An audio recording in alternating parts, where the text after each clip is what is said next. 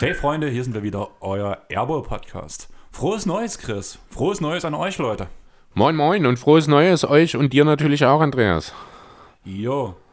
Ähm, wie hast du reingefeiert? Willst du es erzählen? Ah, super entspannt. Ich habe mich relativ früh schon, also bestimmt schon im Oktober, November irgendwann, habe ich mir dann so im Rahmen der aktuellen Begebenheiten für mich entschieden, weil ich eh nicht so der große Feiertyp bin, was Silvester und sowas angeht oder auch Weihnachten. Das hat man ja letztes Jahr erst, habe ich beschlossen, einfach mal dieses Jahr Silvester ausfallen zu lassen. Ich bin zu Hause geblieben, habe gezockt, wollte ein bisschen bingen. Die neuen Folgen von Sabrina sind rausgekommen. Ich habe nur zweieinhalb davon geschafft, bin dafür relativ lange in Assassin's Creed Valhalla hängen geblieben. Äh, ja, habe also mal komplett gegen den Strom agiert sozusagen dieses Jahr. Ich bin mal zu Hause geblieben. Für mich alleine war eine sehr entspannte Sache, muss ich sagen. Nicht, dass ich es jetzt jedes Mal machen, jedes Jahr machen wollen würde, aber für dieses Jahr muss ich sagen, hat sich das wirklich mal als nicht wirklich schlechte Idee entpuppt. Wie feierst du sonst Silvester? Ah, meistens bin ich dann auf dem Dorf mit Freunden. Das ist halt dieses Jahr nicht möglich gewesen, weil es kontaktbeschränkungstechnisch nicht geklappt hat. Äh, es wären drei Haushalte dort dann zusammen gewesen. Das funktioniert nicht, deswegen habe ich da auch relativ, also habe ich eigentlich auch gar nicht erst groß in diese Richtung gedacht dieses Jahr. Ähm, ja, mal sehen, nächstes Jahr vielleicht wieder. Ja, das klingt doch eigentlich ganz cool. Bei mir war es eigentlich auch ziemlich entspannt. Habe relativ lange überlegt, was ich zu essen mache, weil wir wollten halt kochen und ich habe mit zwei Freunden zusammen gefeiert. Ja, auch drei Haushalte. Ich weiß, eigentlich nicht erlaubt. Aber wir haben einen Kumpel in der Pflege, der mit dabei war. Und der hat uns Schnelltests organisieren können. Spielt aber keine Rolle. Eigentlich nicht. Eigentlich nicht, aber wir sind alle drei negativ gewesen, deswegen Hat, spielt überhaupt keine Rolle. Deswegen gibt es kein Ansteckungspotenzial. Na und? Es gibt eine klare Kontaktbeschränkung, unabhängig davon, ob positiv oder negativ. Ja, aber wir sind doch Rebellen, Chris. Wir sind Rebellen. Von mir aus kannst du dich gerne als Rebell bezeichnen. Findest du es unvernünftig unter den Voraussetzungen, wie es war oder nie? Das hat nichts mit unvernünftig zu tun an der Stelle. Es ist sicherlich, also die Argumentation kann ich durchaus nachvollziehen, aber es ist einfach nicht das, was wir machen sollen. Ja. Aber dadurch, dass wir die Kontaktbeschränkung ist ja aufgrund des Punktes, dass nee, halt. Die Kontaktbeschränkung ist, ist die Kontaktbeschränkung, ist genau. ein Gesetz. Auf, aber dieses Gesetz wurde aufgrund einer gewissen Begebenheit hervorgerufen. Das, die Argumentation zieht nie bei Gesetzen. Das komplette amerikanische Rechtssystem basiert auf 1776. Ja, ich weiß. Ja, das deutsche teilweise auch. Ich habe jetzt erst diese Woche was gelesen. Ich weiß nicht mehr, worum es ging. Ähm, da hat auch in irgendeinem neuen Gesetzesentwurf hat man wohl auf Technik aus den 90er Jahren verwiesen. Okay. In einem neuen Gesetzesentwurf wirklich hat man wohl aus einem irgendeinen alten oder sowas das quasi übernommen und da war von Technik aus den 90er Jahren die Rede. Also ich habe es leider nicht mehr konkret im Kopf, aber ja, also die Argumentation, äh, die du da gerade bringst, die funktioniert bei Gesetzen und bei rechtlichen Vorgaben leider nicht. Ja, bei rechtlichen Vorgaben nicht, aber für das Menschliche ist das ja, halt. das Menschliche spielt aber dabei auch keine Rolle. Ja, aber die Bullen haben uns ja nie erwischt. Ja, die hätten ja auch durchaus andere Möglichkeiten an Silvester gehabt, was zu tun. War also, ja doch durchaus ein bisschen was los. Also anscheinend wirklich, also du wohnst ja nur in derselben Ecke wie meine beste Freundin. Mhm. Und die hat mich ja nur angerufen und ich höre es nur knallen und Genau. krachen im Hintergrund. Hier war gar nichts. Gar nichts? Neustadt war gar nichts. Wir hatten, Okay. wir, wir hatten kein Polizeiauto vor der Tür um 0 Uhr. Mhm. Und trotzdem war niemand draußen und hat geknallt. Wahnsinn. Alles, was du gesehen hast an Feuerwerk von meinem Fenster aus, du kannst jetzt ja auch gerade schön rausgucken, Mhm. war so weit weg, dass du, da, also ich würde sagen, so Waldschlösschenbrücke. Es kam vom Lars. Vielleicht. Aber ja, also hier wirklich Neustadt gar nichts, Mhm. keine einzigen, auch mal, das, sonst hat man ja immer, dass die Leute vorbeilaufen irgendwie so einen Böller weghauen und sowas. Nix. Das habe ich auch gestern noch gehört. Also für die Hörer, wir haben jetzt den 2. Januar 13 Uhr, also wir nehmen einen Tag nach Neujahr auf. Äh, das habe ich gestern noch gehört. Das sind dann so die typischen Kids halt. Das hat, haben wir selber wahrscheinlich auch damals gemacht. Wenn da noch was übrig bleibt, dann haust du halt auch an Neujahr noch mal irgendwo einen Knaller und einen Briefkasten oder so. Hast du Knaller in Briefkästen? Nein. Also ganz ehrlich, da war ich immer brav. Ich habe das auch nie bei uns zu Hause gemacht. Ich habe das immer nur dann gemacht, wenn ich außerhalb gefeiert habe. Also glaubt, Schöne Grüße nach Seifersdorf an der Stelle. Ähm, Ich glaube, das Dümmste, was ich Silvester gemacht habe, einfach weil es mega Umweltverschmutzung ist, das ist ja egal, wo du den Böller hinschmeißt, blöd Ja. gesagt, fand ich das immer ganz interessant, wenn du einen Böller kurz vorm, bevor er vorknallt, ins Wasser geworfen hast. Dass es dann so ein Puff gab, so eine Wasserexplosion, fand ich immer interessant. Ich Oder gemacht. in irgendwelche Rohre oder sowas rein. Also zum Beispiel haben wir in Kurt Harder, hatten wir so ein relativ großes steinernes Kanalrohr, einfach durch dieses Echo, was dann kam. Das ist so groß, da würde auch mit dem La Bomba nichts passieren. Damals hatten wir noch nicht die Möglichkeit, an die La Bombas ranzukommen. Mittlerweile wollte ich es nie, weshalb ich in meinem Leben noch nie welche gekauft habe. Ich auch also ich glaube, seit, seit ich 17 bin, habe ich kein einziges Feuerwerk, Feuerwerkskörper mehr geholt. Da sind wir uns einig. Und von daher, bei mir war es dann halt, wie gesagt, wir haben überlegt, was wir essen wollen. Die zwei Marios haben sich irgendwo ganz bestellt und haben die danach hier fertig gemacht. Ende vom Lied, die wollten es bloß warm machen. Die Pizza, die ich komplett gemacht habe mit Teigansätzen, also auch wenn ich diese Zeit mit Teigansätzen noch dazu rechne, War der Ofen war irgendwie besetzt, hä? selbst Zum das war nicht das Problem. Die hatten Klöße und die haben gedacht, die Klöße sind gleich fertig. Die Gans war halt im Ofen. Hm? Dann haben die die Gans rausgenommen und dann haben die Klöße noch so lange gebraucht, da war die Gans wieder kalt. Ah nein. Nicht gut durchdacht. Überhaupt nicht. War aber trotzdem relativ lustig, sagt man so. Mir hat es trotzdem gefehlt. Sonst ist Silvester für mich immer, du hast schon gesagt, du bist nicht der große Silvesterfeierer. Aber wir als DJs haben halt selten die Möglichkeit, andere DJs zu treffen, so in der Freizeit am Wochenende auf Partys. Okay. Und tatsächlich gibt es eine vorgeschriebene Rotation. Tobi legt immer bis 12 auf, im Rosis zum Beispiel. Der kommt danach in die Groove Station. Und der Groove Station legt, legt jedes Jahr der Mauf auf. Und die anderen sind einfach nicht verplant, weil zum Beispiel Clubs wie Skatys sagen, zu uns würde Silvester eh keiner kommen, ist uns zu kompliziert. Wir lassen einfach direkt zu und machen nur Barbetrieb und das war's. Jo. Das heißt, wir haben endlich mal die Möglichkeit, dass alle DJs sich beim Mauf treffen, was unser, was unser aller guter Freund ist, ein, guter, ein richtig guter DJ. Haben ja schon oft genug über ihn geredet. Jo. Und wir haben dann immer die Bühne halb zugezogen von der Groove Station. Das heißt, die ganzen DJs und die Freunde von Markus sitzen hinter dieser hinter diesem Vorhang, blöd gesagt, während die anderen tanzen können. Wenn wir Bock haben auf Tanzen, dann gehen wir halt runter und halt alle anderen haben nichts dort oben zu suchen. Ihr habt quasi eure DJ-Lounge dann einmal Genau. im Jahr dort. Und das ist halt schön, einfach mit den ganzen Kollegen mal zusammenzusitzen und mal zu reden, weil sonst kommt man dazu auf Partys einfach nicht. Ja, das ist klar. Jo, aber also das Silvester war ganz schön underreacted. Willst du jetzt overreacten? Jo, das eine oder andere wird sicherlich in der Woche gegeben haben, wo wir ein bisschen überreagieren können, oder? Ben Simmons hat seinen ersten Dreier getroffen, oder? Zum Beispiel, da habe ich auch direkt die Zahl der Woche für dich, nämlich 0,008 Prozent. Kannst du dir vorstellen, was das ist? Sein Karrierewert. Äh, am Ende der Karriere vielleicht, ja. Aktuell hat er noch nicht genug Zahlen, äh, Würfe dafür genommen, um auf so viele Werte hinter, hinter dem Komma zu kommen. Ähm, tatsächlich ist das die Chance, dass sowohl Ben Simmons als auch Dwight Howard einen Dreier im selben Spiel treffen. Ähm, wie hoch ist die Chance, dass Kelly Oubre und Andrew Wiggins einen Dreier im selben Spiel treffen? Äh, geringfügig höher wahrscheinlich, 0,009. Aber es kann nicht viel mehr sein eigentlich. Anderes, ja gut, die haben jetzt, ich glaube, Simmons und Howard haben jetzt zusammen zwei getroffen. Ich glaube, Upo und Wiggins auch, oder? Die können vielleicht sogar schon bei vier stehen. Ich würde sagen, Oubre und Wiggins war so, dass jeder so sein eines Spiel hatte. Also, Also, Upo hat noch keins getroffen. Also dann muss es jetzt im letzten Spiel, ich habe äh, vor zwei, drei Tagen habe ich noch eine Statistik gesehen von Kelly Upe, der ist, äh, ich glaube, bei 7 von 27 Field Goals stand, was angeht, also alle, außer Dunks, weil die Dunks, die trifft er, aber alles andere trifft er quasi nicht. Drei hat er noch gar keinen getroffen gehabt da. Und selbst die Hälfte seiner Layups gefühlt hat er vergeben bisher. Also Upe ist überhaupt noch nicht bei den Warriors drin. Weiß nicht, ob es jetzt in dem letzten Spiel sich dahingehend vielleicht ein bisschen was geändert hat.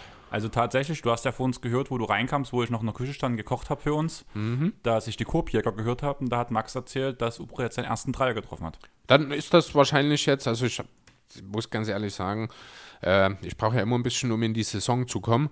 Das ist auch dieses Jahr so, deswegen habe ich zwar vier oder fünf Sixers-Spiele geschaut, passenderweise genau die vier Siege, war also ganz cool, aber äh, ansonsten bin ich noch nicht so ganz hundertprozentig wieder im Thema drin, muss ich sagen. Ich schaue jetzt gerade mal in das letzte Spiel rein der Warriors.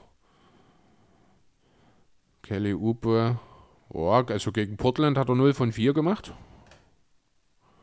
Dann Das muss, habe ich es, heute früh mir im Real Life angeguckt. dann, dann muss es ja das Detroit-Spiel gewesen sein und ein Dreier gegen Detroit treffen. Ist jetzt auch nicht unbedingt etwas, womit man. Ja, eins von vier. Aber hey, du hast gerade bei BK Ref sozusagen Detroit so ein bisschen auf, offen, oder? Nee, ich habe die Warriors bzw. UFO offen. Ach so, weil, ja, man muss ja wirklich sagen, Jeremy Grant mu mustert sich zum Franchise-Player. Ja, genau, deswegen hat man ihn geholt, oder? Ja, dachte ich ja. Also ich war überrascht. Also ich habe mir in einem meiner Fantasy League Teams Mhm. und die Leistung ist akzeptabel. Also ich habe definitiv weniger erwartet, muss ich sagen. Naja, es ist schon, also, ne, geringe Sample Size, klar, aber deswegen sind wir ja hier zum Überreagieren. 23 Punkte, fast 6 Rebounds. ja, seine üblichen wenigen Assists, 1,4, trifft 33 Prozent seiner knapp 8 Dreier pro Spiel, trifft aber eben, und ich finde, dort muss man dann aufpassen, 44 Prozent aus dem Feld, genau 8 von 18. Ähm, da er ja, überraschend gut von der Freiwurflinie ist dieses Jahr mit bisher 84 Prozent bei über 5 Pro. Also das sind ja fast 20 Prozent über seinem Karriereschnitt. Ähm, dadurch kommen dann halt relativ effiziente 23 Punkte zusammen. Äh, ob das natürlich auf Dauer so funktioniert, ich habe da so meine Zweifel. Ich sehe halt auch so den Fit. Ich weiß gar nicht, ich sehe jetzt gerade nur bei BKWF, dass er halt fünfmal auf Power Forward gestartet ist. Fehlt Blake? Ne, Blake spielt doch Blake spielt, also oder? Blake spielt nicht gut, aber Blake spielt. Dann frage ich mich doch, ist dann Blake der Center? Ja. Oh, na dann gibt es wahrscheinlich ein Defensiv-Rating von 190, oder? Ungefähr, kannst du so wow. sagen. Wow, andererseits steht Blake Griffin hier gerade, ach, Concussion, ja, der hatte jetzt irgendwie eine Körnerschütterung sich zugezogen, das habe ich gelesen. Das ging völlig an mir vorbei, muss ich sagen. Ich habe es bloß am Rande gesehen, ich sehe es hier gerade beim Injury Report, ich wollte eigentlich mal in die Game Logs reinschauen und mal gucken, wie das denn bei den Pistons so aussieht, wie die starten. Ich schaue mir jetzt einfach mal. Oh, ich liebe das. So, Spiel 3 gegen Atlanta. Josh Jackson, Killian Hayes, Cedric Bay, Mason Plumley startet als Center. Weil hier hat er. Spielt relativ viele Assists, Mason Plumley, diese Saison. Ja, gut, das ist ja das, was er schon immer konnte. Also, das, deswegen habe ich ja letztes Jahr schon gesagt, er passt eigentlich gut nach Denver, weil er ist im Grunde genommen die Ultra-Light-Version von Jokic, kann gut passen und wenig verteidigen und das, was ihm halt hauptsächlich fehlt, sind die offensiven Skills und natürlich alles auf einem geringeren Niveau. Ist deswegen trotzdem kein Starting-Sender, sollte er sein zumindest. Aber Jo, jetzt bin ich hier irgendwie, hier sehe ich gerade gar keinen. Du musst mehr mit uns reden, du musst sagen, ja, was nee, ich wir... ich gucke gerade, Griffin ist jetzt hier gar nicht mit dabei. Das ist vom 28. Dezember, da hat Griffin nicht gespielt. Jetzt gehe ich mal in das zweite Spiel der Saison. Das war gegen Cleveland eine Pleite. Detroit, hier hat Blake gespielt, 44 Minuten, ja, 26, das war ein zweites Spiel. Hat halt drei Spiele jetzt erst gemacht, genau.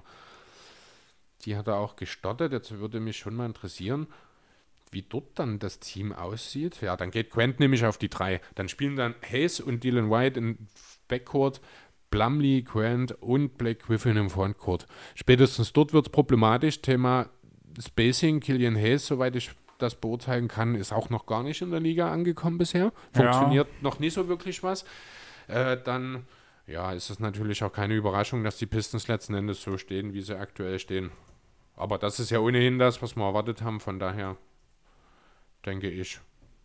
Ist da jetzt nicht so die große Überraschung da. Das allerdings, Jeremy Grant, ja, das jetzt liefert, das so richtig überrascht bin ich nicht. Er ist nach Detroit gegangen, weil er eben genau das wollte. Ähm, ein bisschen mehr Effizienz muss hier im Laufe der Zeit natürlich schon noch mit rein. Ähm, nichtsdestotrotz wird er sicher nie ein Franchise-Player sein. Nein. Also so ist ja kann nicht mal ich overreacten und ich liebe Jeremy Grant. Ja, in so einem Team kann er das schon sein. So. Nee. Wieso kann er nicht für den letzten Platz der Liga ein Franchise-Player sein? Einfach weil. Weil Jeremy Grant kein Franchise-Player ist. Das ist ganz einfach. Ein Franchise-Player muss in der Lage sein, Spiele im Zweifel auch mal alleine zu entscheiden, muss, wie ich finde, also es ist, ich tue mich schon immer schwer damit, einen Center als Franchise-Player zu sehen, weil er einfach zu wenig Einfluss teilweise aufs Spiel hat, was Spielaufbau etc. angeht. Du bist ja meistens der Letzte in der Kette, der den Ball dann erst bekommt. Ähm, Grant ist kein Big Man, er ist ja eigentlich ein perfekter Power Forward und Flügelverteidiger, muss jetzt ja auf der 3 ran, damit wird es defensiv schon wieder teilweise vielleicht ein bisschen problematisch, aber vor allem offensiv ist er einfach nicht in der Lage, den Ball in die Hand zu nehmen, auf den Boden zu bringen und seinen Gegenspieler um 1 gegen 1 zu schlagen. Das ist das, was ein Franchise-Player mindestens bringen muss. Das kann ein Blake Griffin, das kann ein Derrick Rose in diesem Team, aber es kann ganz sicher kein Jeremy Grant. Ja, gut. Willst du mit deiner ersten richtig krassen Overreaction anfangen? Weil das Grand-Thema war mir bloß gerade so durch den Kopf gegangen, weil ich heute mein Fantasy-Team aufgestellt habe und gesehen habe, dass er relativ gut produziert. Ähm, jo, hat sich die Liga, also das ist noch ein Punkt, den habe ich mir gestern aufgeschrieben, der hat sich jetzt über Nacht leider relativiert, weil die Nuggets verloren haben, aber hat die Liga nichts gelernt. Die Nuggets sind 1 zu 3 gestartet. Hat ein bisschen gedauert jetzt, bis Ja. er ankam, oder? Ja. Ja, jetzt gab es äh, leider noch direkt die vierte Pleite diese Nacht. Ich weiß gar nicht gegen wen. Ähm, ich mache mir Sorgen.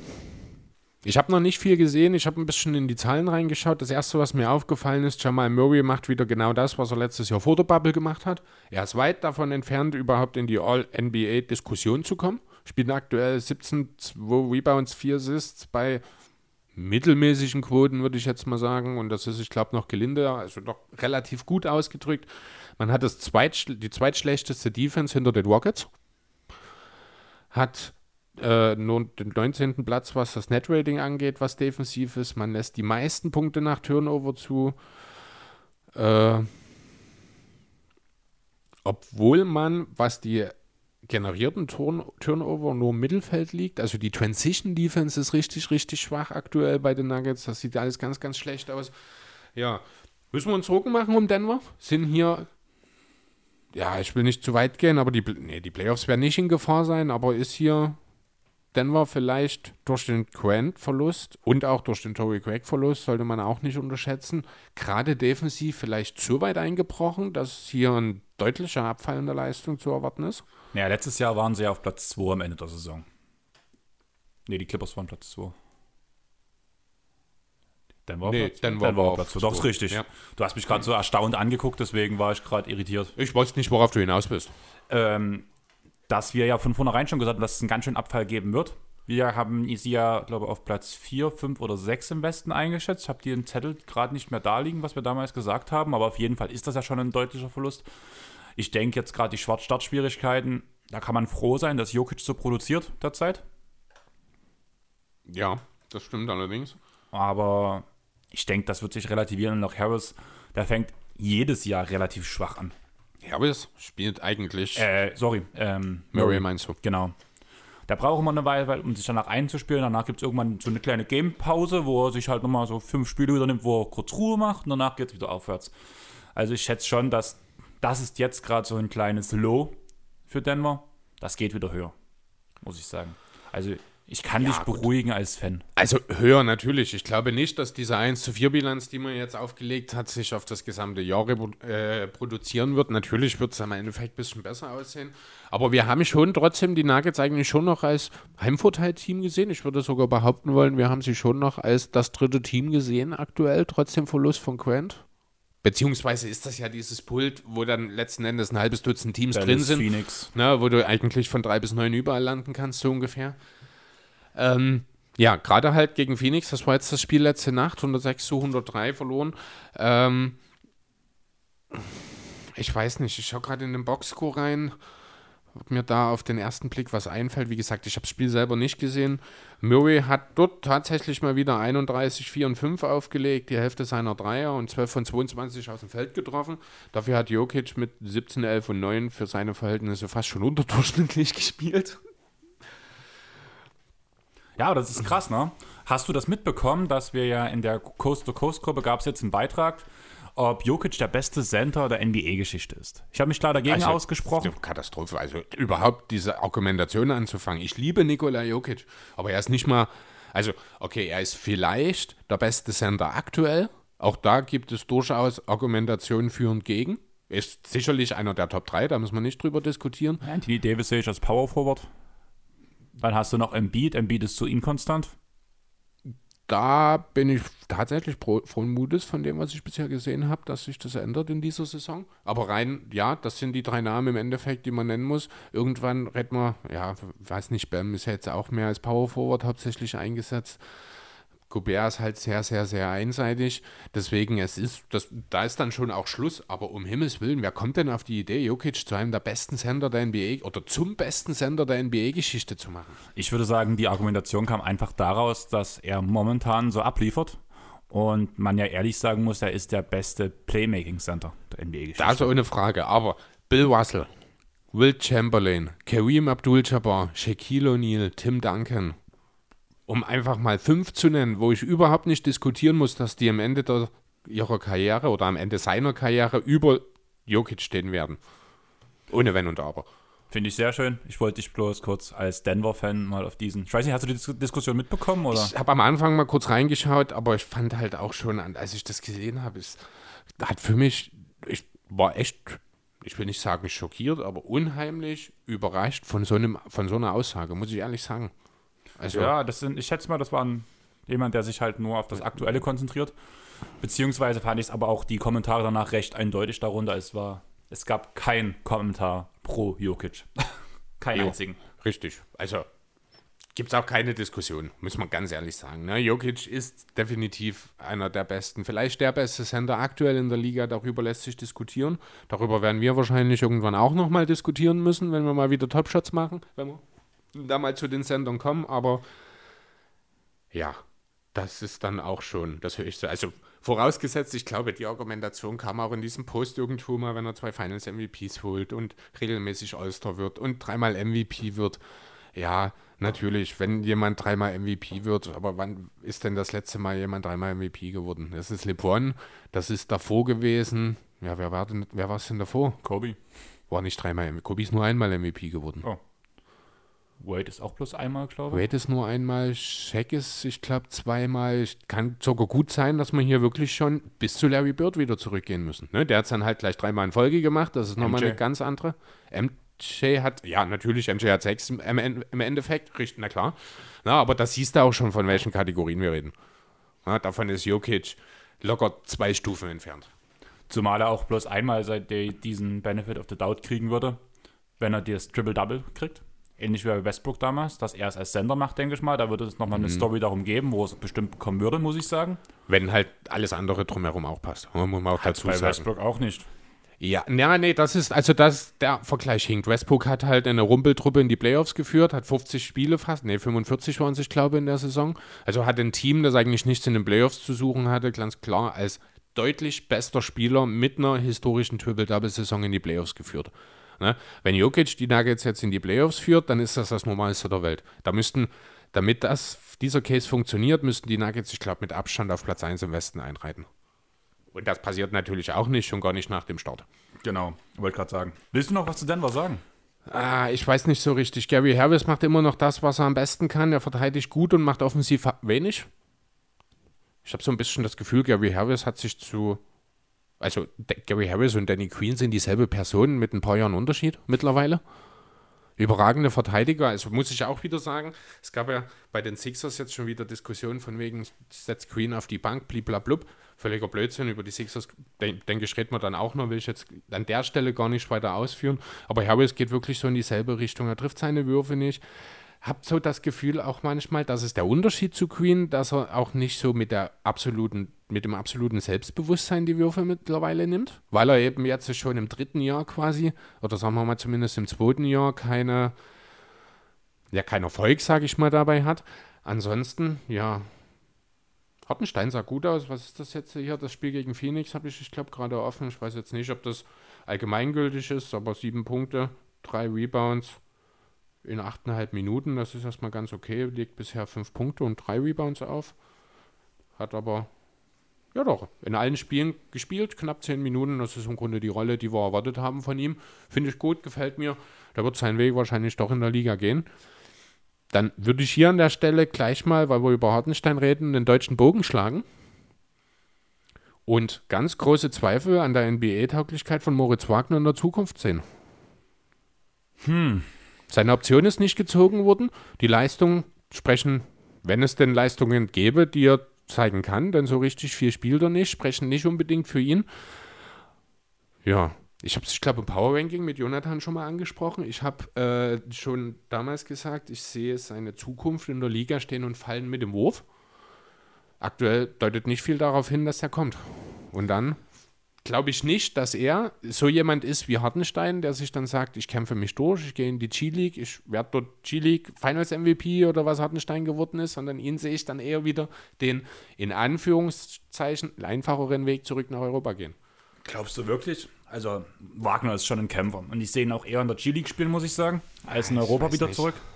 Alleine, weil sein Bruder jetzt auch hier drüben, äh, in Amerika drüben ist. Das ist der eine Punkt, wo ich sage, da hast du recht vielleicht, dass er deswegen den Weg in die G-League geht, in der, im Land zu bleiben, um halt äh, bei Franz Heißer ne, Ja. zu bleiben. Aber ja, wie gesagt, also Ich finde die Situation von Wagner ist gerade ähnlich gleich zu sitzen wie damals bei Z Zipser bei den Bulls.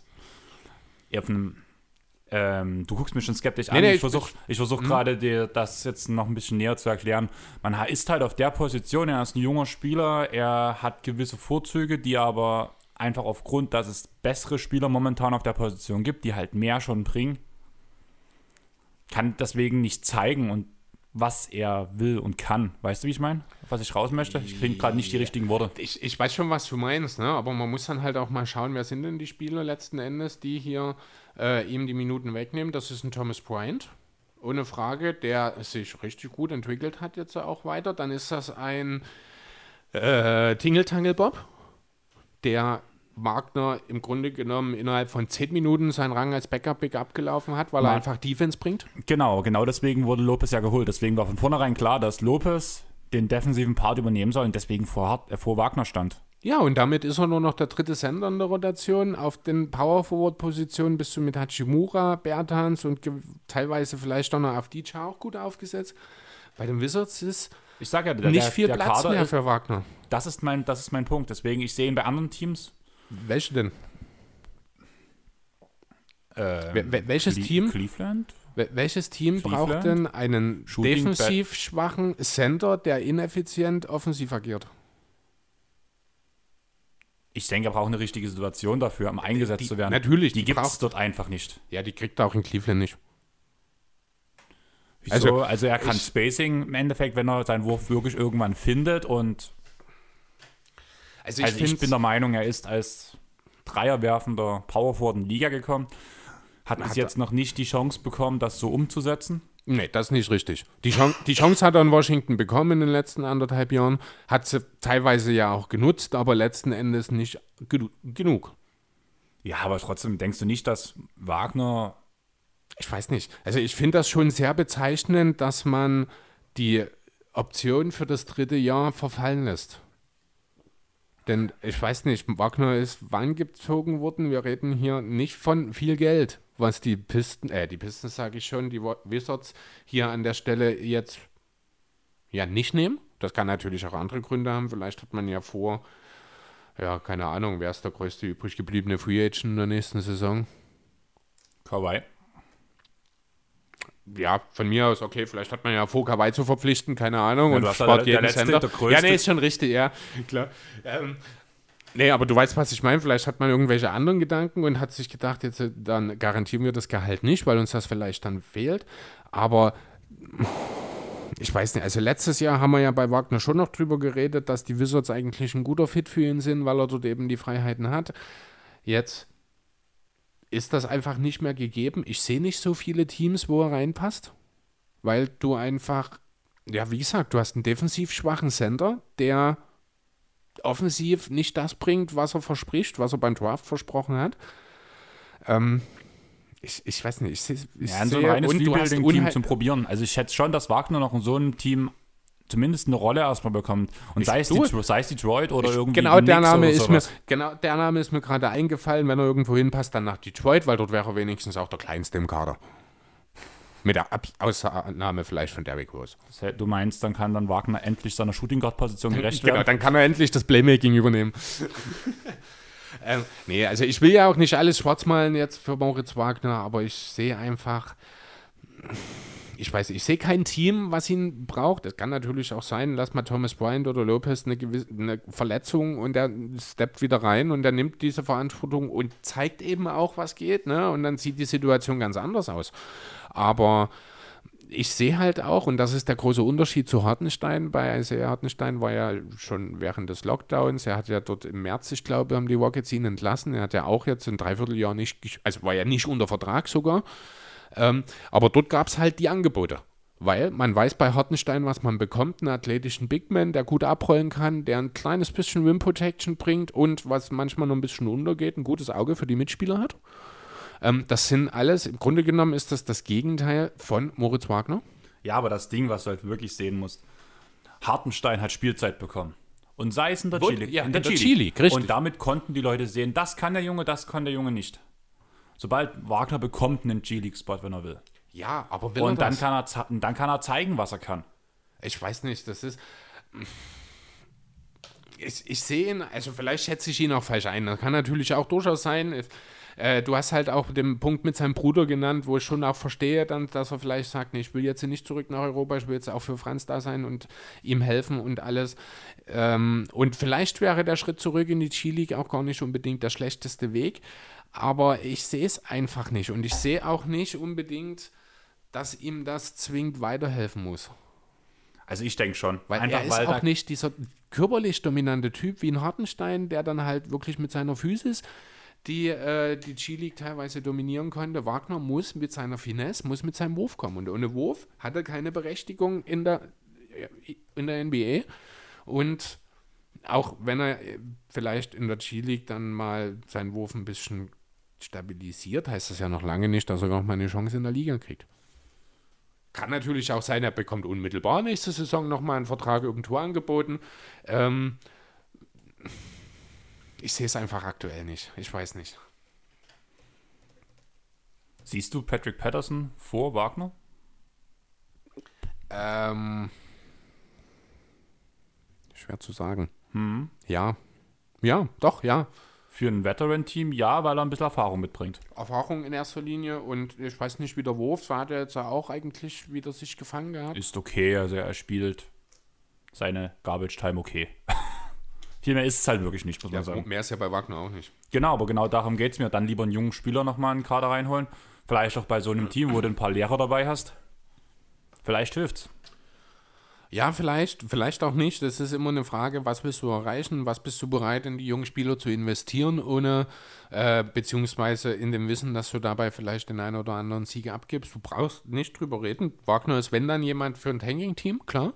Vielleicht ja auch irgendwie in Charlotte als äquivalentes Pick-and-Pop-Idee, als äquivalente Pick-and-Pop-Idee zu Lamello, wer weiß. Vielleicht braucht er auch bloß jemanden, der ihn in den richtigen Spots an, äh, anspielt.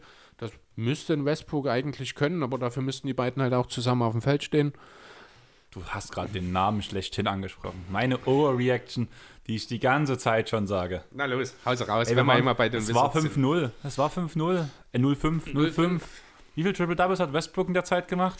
Ich weiß nicht, war es Fünf? im fünften auch eins? Ich glaube, Dann ja. ist es sogar, dann hat er sogar einen Rekord aufgestellt. Ich habe beim vierten Spiel habe ich noch äh, gelesen, dass er mit vier in Folge zum Season Opener den Rekord von, ich weiß nicht mehr, wen eingestellt hat. Wenn es jetzt fünf waren, dann Ich glaube, es waren 5. Aber Westbrook hat ja danach ausgesetzt. ja, Load Management. Und dann kam das Wichtige. Der erste Sieg. Heißt das, ich Smith ist besser als Russell Westbrook? Für das Team? Ich weiß jetzt spontan nicht mal, gegen wen die gespielt haben. Die Nacht? Ja? Äh, Habe ich tatsächlich vor uns noch geguckt. Weil ich es eigentlich sagen wollte, jetzt haben wir das so weit nach hinten geschoben, dass ich gerade. Guckst du gerade, soll ich gucken? Ich mache gerade den Game Log auf, kleinen Moment. Oh, ich liebe BKWF. Gegen die Wolves. Da fehlt Cat noch, oder? Ähm, Soweit habe ich gerade noch nicht reingeguckt. Auf jeden Fall haben sie 130 Punkte gescored. Verrückte Welt. Und Cat hat nicht gespielt. Ja, gut, dann war, ist er auch, wo es herkommt, letzten Endes. Wer ist dort? Raul Neto ist sogar der Starter gewesen und nicht ich, ich Smith.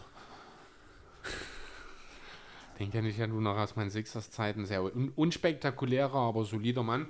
Sicherlich keiner mit Starting-Potenzial. Ich denke, die Idee war hier einfach, ich Smith weiter als äh, Leadguard von der Bank kommen zu lassen. Scheint sich ja ausgezahlt zu haben. Oh, 5 Punkte, 9 Assists von Smith, nicht schlecht. Ja, das, was er jedes Jahr immer so So under the radar macht, finde ich. Genau. Allgemein die Wizards mit acht Spielern, die zweistellig gescored haben in dem Spiel, das ist schon eine Sache, die wahrscheinlich mit Westbrook eher selten stattfindet, außer er bringt halt mal wirklich 15 Assists an den Mann.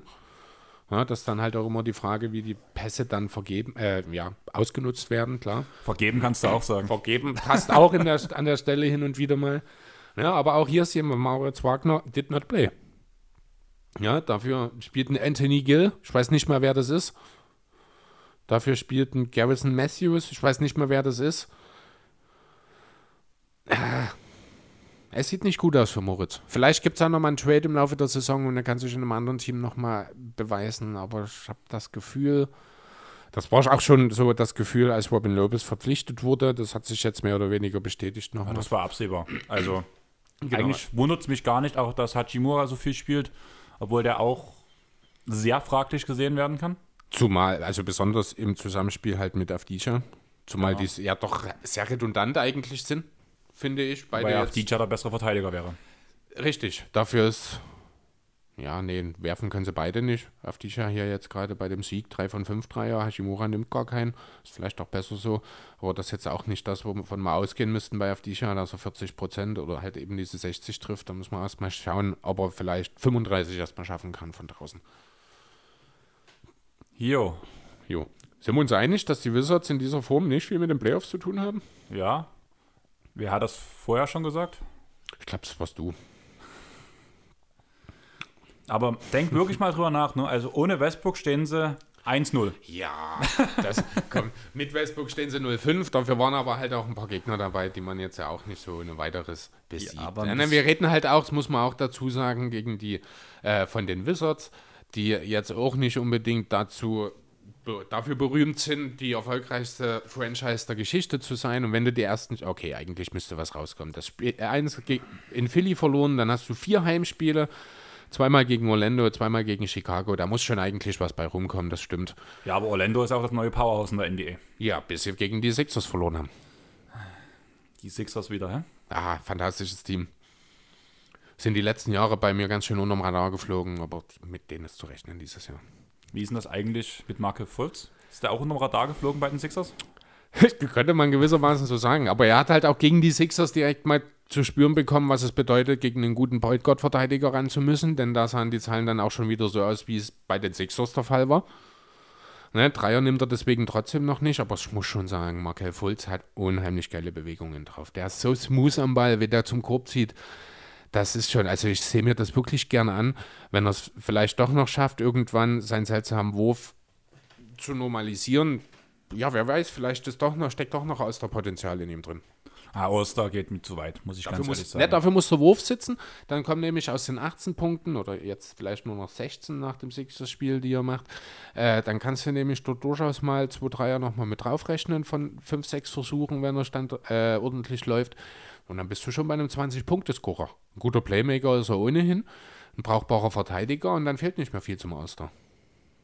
Aber jetzt, hast du noch was zu deinen zu Orlando oder willst du bei den Sixers bleiben, wo wir gerade dieses Ähm, ja, Döschen bei Pandora aufgemacht haben? Lass uns doch ein bisschen mal über die Sixers reden. Da gibt es ein paar Sachen, die mir in dieser Woche aufgefallen sind. Warte mal ganz kurz. Kann ich auf Toilette gehen, während du den Monolog hältst, oder? Lass uns eine kurze Pause machen. Ähm, das war gerade eigentlich Spaß, weil ich einfach. Ach so, na dann lass uns weitermachen, du Arschloch.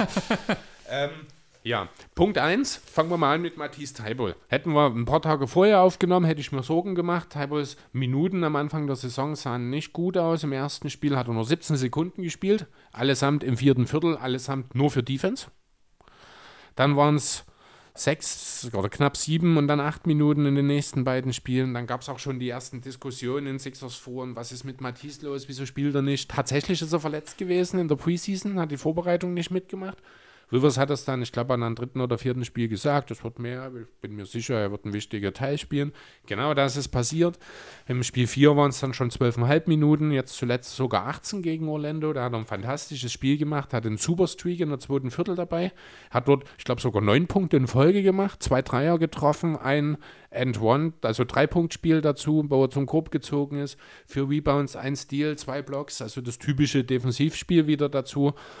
Ähm, ja, wie gesagt, zuletzt jetzt 18 Minuten. Ich bin mir durchaus, bin durchaus optimistisch, wenn er diese, ja, diesen Eindruck aus dem Orlando-Spiel bestätigt, wo er eben auch gewillt wird, den Dreier zu nehmen. Das ist ja das, was in den letzten Jahren und äh, nicht in den letzten Jahren, sondern im letzten Jahr so ein bisschen sein großes Problem war, dass er offensiv kein Faktor ist. Jetzt sah das gegen Orlando wirklich gut aus. Er hat mit Selbstbewusstsein den Dreier genommen, hat wie gesagt die Hälfte davon getroffen.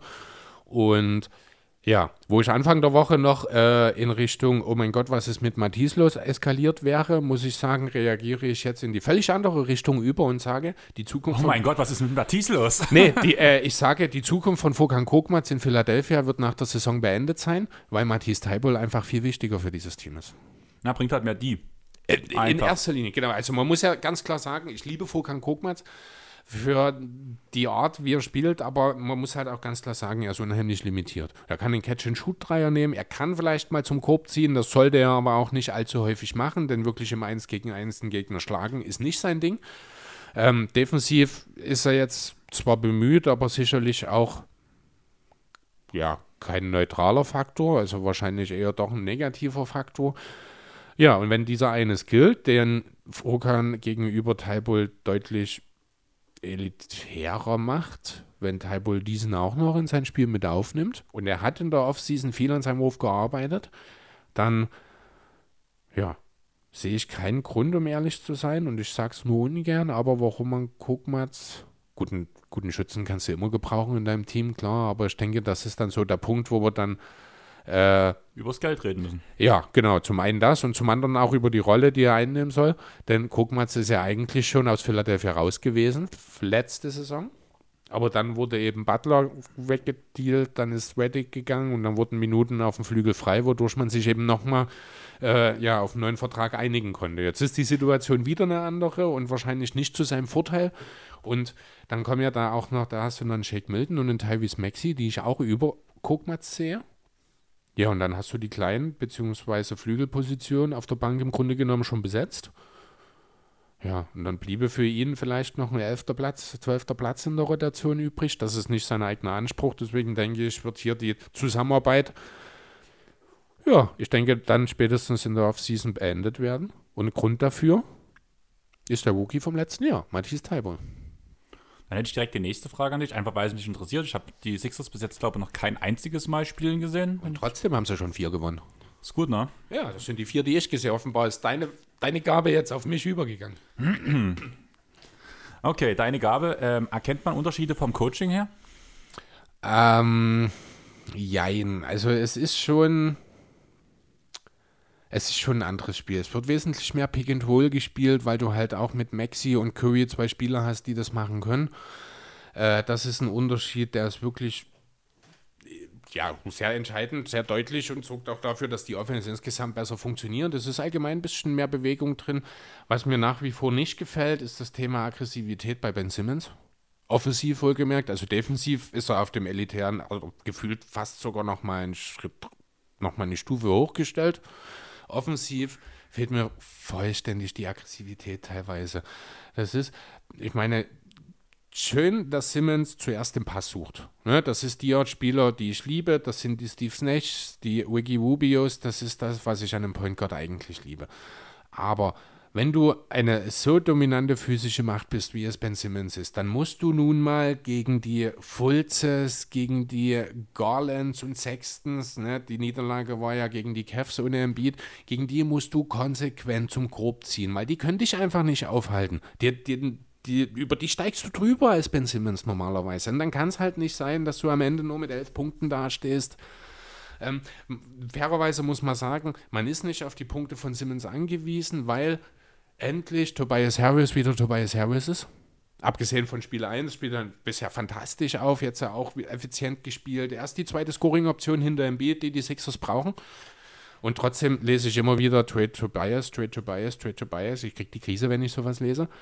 Ähm, ja, aber sobald dann eben mal ein Embiid oder ein Harris ausfällt, fehlt die zweite Scoring-Option. Da muss spätestens dort muss Simmons ran, muss als Scorer auftreten. Man hat es ja schon gesehen. Ich habe jetzt die Woche, äh, gestern oder vorgestern war das, hat die NBA die Top 20 Deadlines aus 2020 einen Artikel gemacht. Da habe ich reingeschaut mal. Da hat ja Simmons unter anderem mal eine 34, 15 und 15 oder sowas aufgelegt. Ein Triple-Double war dort mit dabei. Das ist natürlich nichts, was man jetzt immer erwarten muss. Dort hat er auch überraschend gut seine Freiwürfe getroffen in dem Spiel. Das ist ja auch noch so ein Thema das ist allgemein auch so ein Thema. Ich glaube, Simmons hat so ein bisschen die Wondo-Krankheit. Ich gehe nicht zum Korb, weil wenn ich gefault wäre, muss ich an die Linie. Kann sein, ja. Ne, das ist, also das hat man ja auch Wondo jahrelang nachgesagt als schlechter äh, Freiwurfschütze, dass er eben den Korb, Weg zum Korb nicht nimmt, weil er nicht gefault werden will. So ein bisschen wirkt das bei Simmons auch so. Auf der anderen Seite hat er in einer fast absurden natürlichen Bewegung in Corner Three gegen Orlando gemacht wo ich selbst erstmal überrascht war, dass das Simmons war, auch wenn ich gemerkt habe, so in der Wurfbewegung ein kleiner Stotterer war drin. Also so richtig sicher war er sich nicht. Hat dann aber auch nach dem Spiel gesagt, das sind die Eckendreier, mit denen fühle ich mich sicher, die kann ich treffen. Wenn es also die Situation passt, bin ich mir sicher, werden wir den einen oder anderen sehen. Es wird aber nicht einer pro Spiel sein, muss man vielleicht auch nochmal deutlich sagen. Das ist auch nicht das, worauf Doc Rivers Wert legt. Macht er auch richtig irgendwie finde ich. Trotzdem muss von Simmons in der Offensive, es muss mehr Aggressivität kommen. Wenn er öfter mal mit Zug zum Korb geht oder vielleicht auch mal öfter mal selber einen Block stellt, mit Maxi zusammen beispielsweise oder auch mit Curry sehe ich das wirklich fantastisch, wenn die dort ein Two-Man-Game aufziehen. Dann eröffnen sich neue Wege für ihn, die er dann nutzen muss. Dann kann er eben auch mit seiner Playvision, mit seiner Courtvision auch exzellente Kickout-Pässe spielen. Dann würden vielleicht auch die Assists nochmal ein kleines bisschen nach oben gehen. Also ich habe langsam aber sicher fange ich an in Ben Simmons Offense. Also muss auch ganz deutlich sagen, ich rede hier nur über die Offense. Die Defense ist über jeden Zweifler haben, ähm, dass das offensiv so ein bisschen ein Einstellungsproblem ist. Das ja, womit wir uns langsam abfinden müssen. Das habe ich, ich ja lang ja, genug gesagt. Das, ich bin ja, was das angeht, jemand, der generell schon hofft und der Meinung war, da geht noch was und vielleicht mit dem neuen Coach. Nun hat man aber schon in der Offseason gesagt, Rivers ist jetzt nicht der Typ Coach, der das Letzte aus den Spielern rausholt, sondern der die Spieler eher auf ihrem hohen Niveau machen lässt. Ähm, ja, deswegen, also ich sehe jetzt, glaube jetzt bei den Sixers, bei Simmons nicht, dass so dieser offensive Ausbruch noch kommen wird, irgendwann. Nicht dieses, nächstes, übernächstes Jahr. Ähm, ja, aber das Gute an der ganzen Geschichte ist einfach, dass es solange Harris funktioniert und der Beat fit ist, ist es nicht zwingend nötig, weil du hast mittlerweile in diesem Team eigentlich jede Menge Scoring-Optionen, sodass äh, so dieses Basic All-Around-Game, na, muss man ja auch mal sagen, im Grunde genommen ist Ben Simmons auf dem Niveau, spielt im Grunde genommen genau das, was Draymond Queen macht. Elitäre Defense und ein, ein All-Around-Game mit Punkten, mit Rebounds und mit Assists, ohne irgendwas zu dominieren. Ja, die Dominanz kommt von der Defense. Ja, und bei Draymond Queen hat auch in seinen besten Zeiten niemand an seinem Vertrag gezweifelt. Ja, das ist jetzt so der Gedanke, der kommt mir jetzt gerade tatsächlich erst in den Sinn. Ähm, als Queen dann diesen hohen Vertrag bekommen hat, hat man ja auch gesagt, mit den Leistungen ist das gerechtfertigt, aber auf Simmons wird in einer Tour eingehackt. Ja, aber also bei Queen fand ich, war es wenn er seine Leistung bestätigt, gerechtfertigt war die Aussage. Ja, genau. Und hat er halt nie. Nee, natürlich nicht. Aber das, was Simmons liefert, ist ja immer noch, finde ich, sogar ein bisschen mehr als das, was Queen in seiner besten Zeit, also rein statistisch, ne? Den spielerischen Einfluss, der lässt sich unheimlich schwer beurteilen, weil die halt auch von völlig unterschiedlichen Positionen angehen. Ne? Aber rein statistisch ist der Output sogar höher als der von Draymond Queen, muss man sagen. Natürlich hat Simmons auch ein deutlich höheres Ceiling als der Second Rounder oder 30. Pick oder was Queen damals war. Das muss man auch dazu sagen. Ähm, trotzdem finde ich es halt teilweise unverhältnismäßig. Ich glaube, Queen wurde an Position 46 gepickt, wenn ich mich nicht ganz täusche. Ja, irgendwann auf jeden Fall sehr spät. Ne? Deswegen, ähm, ja, nee, ich finde es einfach unverhältnismäßig teilweise wieder auf Simmons auch eingehackt wird, auch wenn ich diese Argumentation alles durchaus nachvollziehen kann und auch meine Zweifel an der Stelle habe, ob Simmons jemals das erreichen wird, was man ihm vom Draft zugesagt hat. Aber vielleicht funktioniert das so, wie er jetzt aktuell spielt, mit ein kleines bisschen mehr Aggressivität vielleicht, funktioniert er in dem Sixers-Konstrukt womöglich sogar besser, als wenn er als aggressiver Scorer auftreten würde. Kann schon sein, aber woran ich auch meine Zweifel habe, sind eigentlich die Golden State Warriors noch ein Playoff-Team? Hm. Naja. Haben ja gute Chancen, haben wir ja gesagt. Ja. Jonathan hat es sehr weit vorn gesehen. Da waren wir sowieso ein bisschen dagegen. Aber. Ja. So wird halt die Frage sein, wann Upo und Wiggins endlich anfangen, ihre Würfe zu treffen. Oder die schlechten Würfe nicht zu nehmen. Ja, gut, wenn sie die nicht nehmen, nimmt keiner einen Wurf. Also Curry? Ja, das sind dann auch schlechte Würfe. Und, und will ich jetzt auch ganz ehrlich nicht so die ganz große Last mehr zuschreiben. Curry hat jetzt auch viel Verletzungsprobleme gehabt, ist nicht mehr der Jüngste. Weiß jetzt auch nicht, ob er, wenn ich ehrlich sein soll, den ganz großen Bock hat dieses Jahr nach der Klee-Verletzung. Ich glaube, das hat ihm vielleicht auch so ein bisschen nochmal in ein Loch gezogen, weil halt alle Hoffnungen, die die Warriors hatten, mit einmal hin waren. Ja, zumal ja Draymond am Anfang auch noch verletzt war. Ja, Wobei das war in dem Zusammenhang dann schon fast ein bisschen. Ja, gut, man muss halt sehen, ich weiß nicht, Queen ist ja jetzt zurück mittlerweile, ich glaube, ne? Seit dem letzten Spiel. Hm. Mal schauen, wie sich das jetzt entwickelt, aber Fakt ist, ja, von Upo haben wir uns viel mehr erhofft. Also ich habe mir viel mehr erhofft. Gerade, ja, die Sachen, äh, ja, Offense er ist jetzt kein Clay Thompson in der Defense, macht, steht dort aber zumindest sein Mann. Also was man ihn wirklich nicht absprechen kann, ist der Hassel. Also der Kelly Oubre ist jemand, der immer vollen Einsatz gibt. Das reicht halt teilweise einfach nicht und vor allem nicht, wenn du halt mit Curry einen Systemverteidiger, der eins gegen eins aber nicht viel ausrichten kann und mit Wiggins einen Nichtverteidiger, egal in welcher Situation hast, ja, dann wirst du aus der Halle geschossen, wenn du vom Flügel nur 0,008% deiner Dreier kriegst. Ja, Deswegen, also halt aktuell sind die Warriors weit davon entfernt, ein Playoff-Team zu sein. Ich würde dir jetzt mal ein paar Stats vorlesen. Ich will wissen, welcher Spieler das ist. Mhm. 50% von der Dreierlinie. Du bist im Warriors-Kader? Ich bin im Warriors-Kader. Warte, ich mache mal den Kader mit auf. GSW, hier sind sie. 50% Dreierquote, sagst du? Ja. Das ist Nico Mannion. Falsch. 40 Damien Lee. 40,8% aus dem Feld. 40,8%? aus dem Feld. Ja, ich würde jetzt sagen, es ist Wiggins, aber es kommt mir zu hoch vor. Ähm, Effective Field Goal 45,9. Ich habe noch, hab noch einen Punkt, der für Wiggins spricht. 0,2 Assists, Assists Sind wir Game. alle beim selben Spieler? Sind das die? Sind beim einen Ach so, Spieler. ich dachte, das sind. Ja. Äh, ja, ist Wiggins, oder?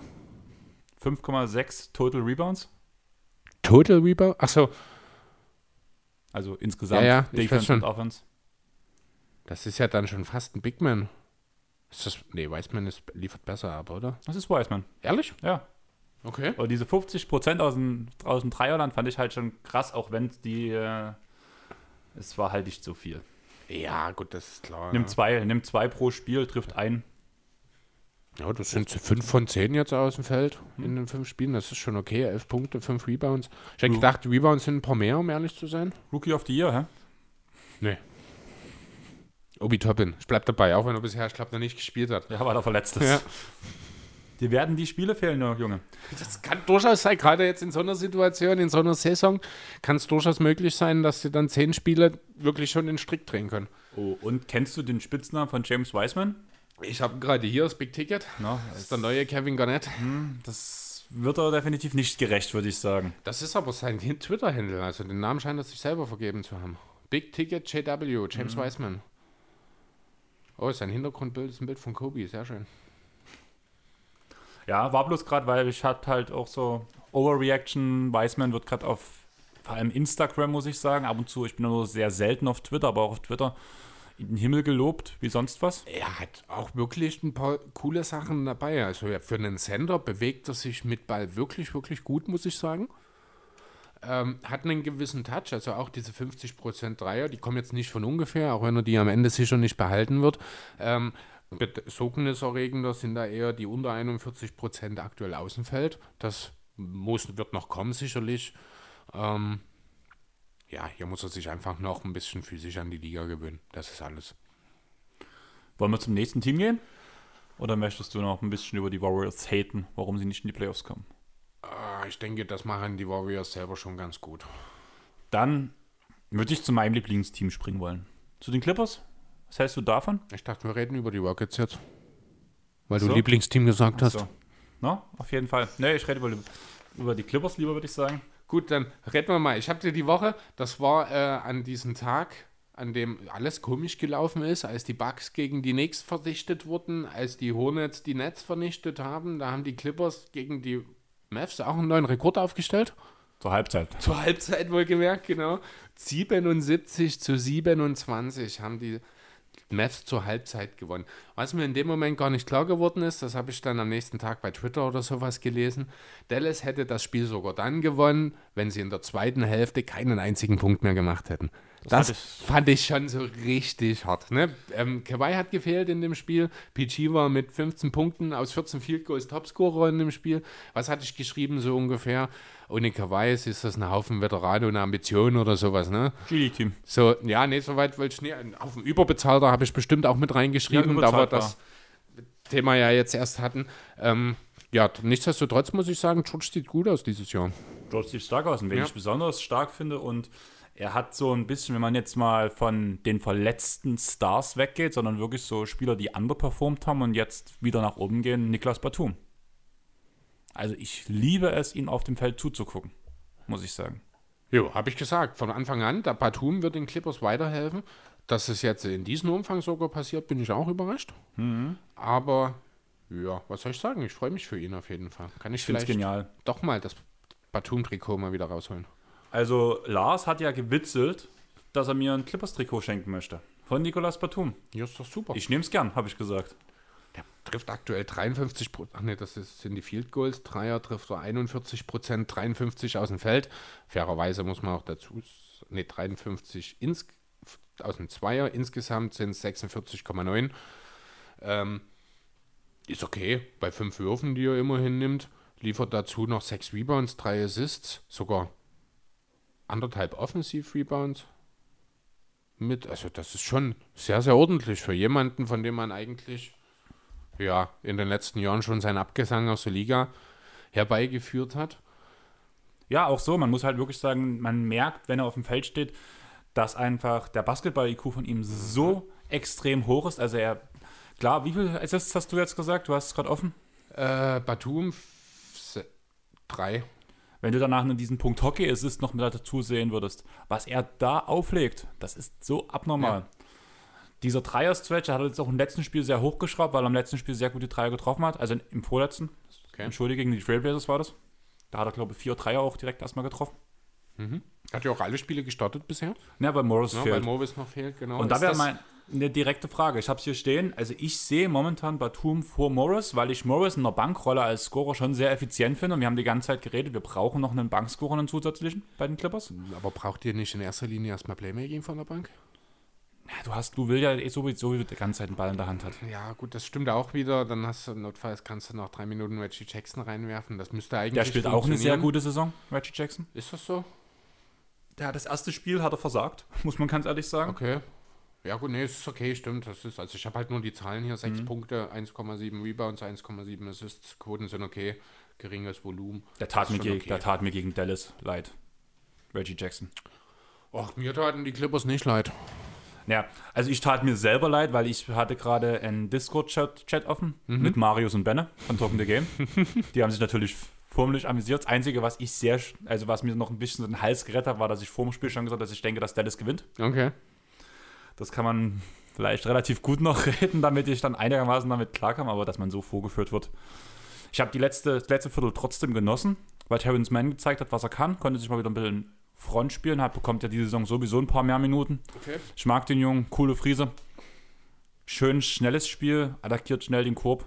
Finde ich gut. Wer ist Dreier, denn Daniel Oturu eigentlich? der aktuelle Rookie. Ach, das ist Das okay. ist ein, dem wird Free and D nachgesagt, kann man sagen. Mhm. Aber, also, die ist okay für einen Rookie, so für die zweite Runde. okay. Aber dieses, die, der Dreier wurde halt als elitär bezeichnet vor dem Draft. Aber du musst halt sehen, dass er, glaube ein oder zwei Dreier pro Spiel überhaupt genommen hat. Bloß. Nee. Nein. Achso, du meinst im College? Im College, Ach genau. okay. Ja, gut.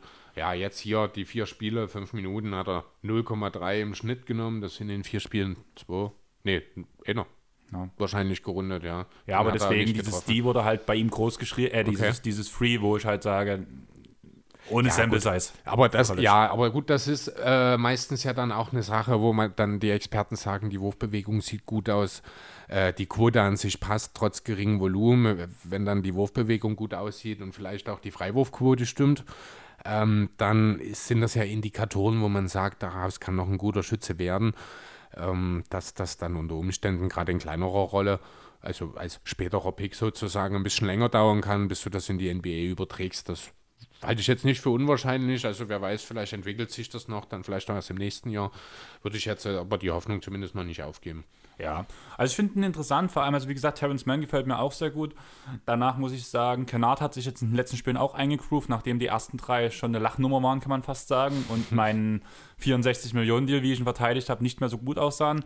Nach dem Dallas-Spiel ging es aber auch bergauf bei Kennard, hat seinen Dreier angefangen zu treffen, lief echt gut, bringt Playmaking-Aspekte, viel, spielt auch viel diesen sogenannten Hockey-Assist. Ich muss sagen, Kennard gefällt mir mittlerweile. Habe jetzt noch nicht in die Stats vom letzten Spiel reingeguckt, was jetzt gegen Utah passiert ist, wo man verloren hat. Mhm. Aber im Großen und Ganzen muss ich sagen, geniales Spiel. Du hast schon von George geredet. Hat ja auch direkt, glaube ich, im ersten Spiel ja erstmal einen Rekord aufgestellt gehabt mit den ganzen Dreiern, die er reingeknallt Ja, hat. genau. Franchise History zum Opener. Ibaka spielt eine extrem effiziente Saison und auch wenn alle sagen, er spielt das, was man erwartet hat, ich habe nicht so viel von Ibaka erwartet, muss ich sagen. Oh, das ist. Also, ohne dass ich jetzt die Zahlen aus den Vorjahren vor mir habe, die mache ich mir mal auf, würde ich fast sagen sogar, dass das nahezu identisch ist mit seinen Toronto werden. Ich muss halt sagen, man merkt einfach seine Präsenz auf dem Feld. Man merkt, dass die Leute nicht mehr in die Zone ziehen, wenn Ibaka am Korb steht. Und ich finde auch, dass man merkt, dass Subac sich relativ viel abguckt von ihm. Das kann ich mir gut vorstellen, ja. Also, er hat jetzt schon einen Clippers, also Ibaka seinen Spitznamen, weißt du ja, oder? I-Blocker. E-Blocker, ja. Mittlerweile reden wir auch von Subblocker. In Clippers-Zeiten, äh, äh, Kreisen. Das wird halt jetzt auch mal wieder hoch, weil er auch ähm, seine Blockrate extrem hochgeschraubt hat. Also auch Subac hat sich sehr gut entwickelt, kommt von der Bank als sehr guter auch Pick-and-Roll-Partner mit Lou Williams. Macht auch sehr viel Spaß zu gucken. Allgemein wurde das Ball-Movement ganz schön hochgeschraubt bei den Clippers. Ich habe dir es im Vorgespräch schon gesagt, letztes Jahr 28. Platz mit guten 200 Pässen pro Spiel. Dieses Jahr Platz 3 mit über 340 Pässen pro Spiel. Das ist schon eine Hausnummer Auf jeden und das Fall. kann man Tailu auf jeden Fall vorschreiben. Äh, ganz kurz, Ibaka, ich habe jetzt hier die per 100 Possession-Statistiken, weil er jetzt doch bei den Clippers ein bisschen weniger spielt, finde ich, lassen die sich besser äh, vergleichen. Da ist er jetzt für die Clippers sogar bei 29 zu 27 Punkten ein bisschen mehr, holt sogar 3,9 statt 2,5 Assists. Dafür gehen die Rebounds ein bisschen runter. Quotentechnisch der Dreier mit höherem Volumen fällt nicht mehr ganz so gut. Dafür ist die Wurfquote an sich mit fast identischem Volumen nochmal ein kleines bisschen besser geworden.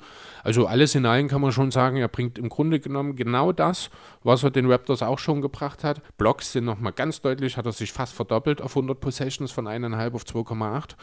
Wie gesagt, die Rolle ist ein kleines bisschen geschrumpft. Er spielt jetzt nur noch, wo habe ich hier, Clippers. Achso, das sind die Totals, die helfen mir jetzt natürlich nie, wenn ich die Minutenwerte sehen will. Äh, Minutes Per Game. Bin ich doof? Ach, hier gibt es gar keine Minuten pro Spiel gerade hier sind, oder kommt die noch hier oben? Oh, das ist so unübersichtlich. So, Minutes played. 27 für die Raptors, jetzt sind es 23 für die Clippers. Also ein bisschen geringere Rolle und dafür etwas verhältnismäßig größerer Output.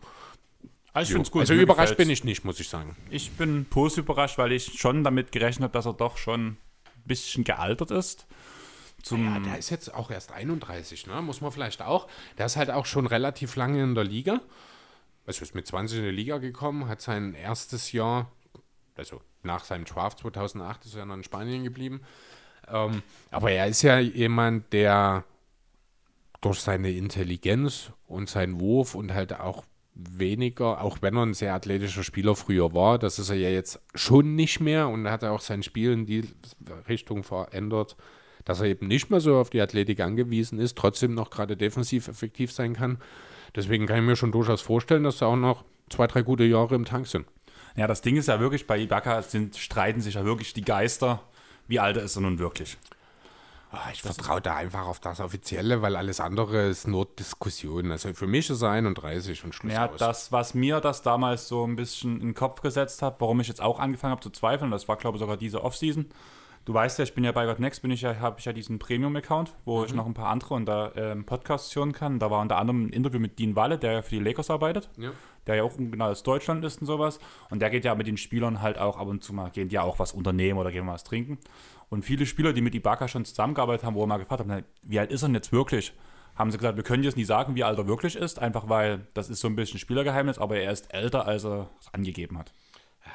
Ganz ehrlich, solange es das nie offiziell gibt, ist mir das vollkommen egal, was irgendjemand über irgendetwas sagt. Das ist genauso wie die Diskussion hier mit diesen Flüchtlingen beim HSV.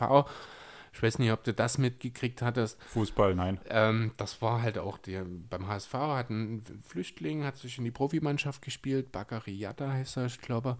Und die Leute konnten nicht glauben, dass er so jung ist, blablabla, gab es Diskussionen. Irgendwann hat man dann wohl, also hat wahrscheinlich die Bild-Zeitung, hat dann irgendwo in Afrika jemanden gefunden, der bereit war zu sagen, ja, das ist der, und der heißt gar nicht Yatta, das ist ein anderer, der ist eigentlich älter. Deswegen hätte er seinen Asylstatus nicht bekommen sollen, weil er hätte betrogen, weil er muss, ich glaube, unter 18 sein, damit du den Asylstatus zumindest einfacher bekommst, als wenn du volljährig bist. Angeblich wäre das so, letzten Endes ist die ganze Sache in Luft aufgelöst, weil der angebliche Zeuge auf immer doch nie aussagen wollte. Ähm, es hat schon von anderen, und das musst du dir mal auf der Zunge zergehen lassen, von anderen Zweitligisten, die haben Protest eingelegt gegen die Spielwertung, weil sie gegen den HSV verloren haben, angeblich, weil der dort mitgespielt hat. Das ist natürlich vom DFB nicht durchgegangen, aber alleine schon überhaupt in diese Richtung zu gehen, finde ich absolut Wahnsinn. Ja, und genau dasselbe Thema hier auch mit Ibaka, auch mit Greg Oden hätte man damals die Diskussion führen können. Äh, solange es keine gegenteiligen Beweise gibt, ist er genau so alt, wie es in den offiziellen Infos steht und alles andere ist mir egal. Ich sag mal so, ich finde solche Geschichten interessant, aber wie alt er nun wirklich ist, ist mir egal. Ah, du tust den Leuten damit keinen Gefallen. Also den Spielern letzten Endes. Also da muss man auch einfach mal, irgendjemand kommt aus irgendeinem Grund, meistens, muss man ja auch mal ganz ehrlich sagen, im Journalismus ist es ja nicht selten so, dass da auch mal einfach Sachen ich will nicht sagen erfunden werden, aber doch eigentlich erfunden werden. Ne? und wenn du dann halt mal jemanden siehst, der vielleicht einfach mal ein bisschen jünger oder ein bisschen älter aussieht als seine Kameraden, dann ist doch der, gerade in den USA, der Journalist, der für dein Team schreiben muss, ist doch der Erste, der eine große Story draus macht. Ne, das liest dann der aus der anderen Stadt, der dann der Meinung ist, das können wir mal aufnehmen, machen wir auch eine Geschichte draus. Das passiert in einem Dutzend anderen Städten auch noch. Und auf einmal reden alle in der USA darüber, dass Ibaka eigentlich 15 Jahre älter ist, als es tatsächlich der Fall ist. Naja, aber ich sehe dort halt bei dem den Punkt, als zum eben sehe ich Trey Vogt als sehr guten ähm, Redakteur, der sich auch, also zumindest so wie es wirkt alles und so wie er halt, also tut ja auch Quellen offenlegen und sowas, wo er halt das beschreibt. Und deswegen denke ich, dass er sich auch nur Leute reinholt, die, wo, er, wo er das Vertrauen reinsteckt in diese Menschen. Deswegen dieser Dean, auch wenn man ihn reden hört, der sagt auch öfters mal, dass er halt nie, davon nichts weiß, dass das halt auch Spekulation sein kann, dass das irgendeine erfundene Story sein kann, was er ja, gehört hat. Aber bei dem Punkt hat er halt eine Quelle, hat er, hat er verschiedene Spieler als Quellenangaben genommen, die mit Ibaka zusammengespielt haben. Und ich kann mir nicht vorstellen, dass die Spieler sogar unter sich so. Wo haben die denn mit Ibaka zusammengespielt? In Afrika? Oder in Spanien? Nein, in der NBA. Es ging, dort, NBA? es ging, dort, um NBA-Spieler. Der hat keine Namen von Spielern gesagt, er hat von NBA-Spielern geredet. Ich weiß es nicht. Ich kann der Sache einfach, ich kaufe die Sache nicht ab. Sorry. Solange mir niemand hinlegt, eine Sterb echte Sterbeurkunde. du bist ganz schön gemein, ja, ne? Also eine, eine Geburtsurkunde und ich weiß, in Afrika ist das ohnehin schon schwierig, sowas überhaupt zu bekommen. Ne? Solange es für mich keinen Beweis gibt, finde ich diese Diskussion einfach auch respektlos gegenüber den Spielern, weil du einfach dafür sorgst, und die können ja wirklich nichts dafür, dass die sich nicht mehr auf ihre eigentliche Arbeit fokussieren können. Ne? Wenn da jemand mit Trade-Gerüchten kommt, das ist eine ganz andere Geschichte, weil da sind die Spieler meist selber auch mit dafür verantwortlich, dass das an die Öffentlichkeit kommt oder deren Agenten meistens dann. Aber bei sowas tut mir der Kerl einfach nur leid. Na dann, Themawechsel? Weil das wird, äh, das hat ja dann auch unter Umständen, jetzt bei Ibaka speziell nicht, aber so eine Diskussion kann ja durchaus auch dafür für, dazu führen, dass du einen Haufen Geld einbüßt. Ja. ja? Also, also nur, doch, nur, kann auch bei Ibaka noch passieren.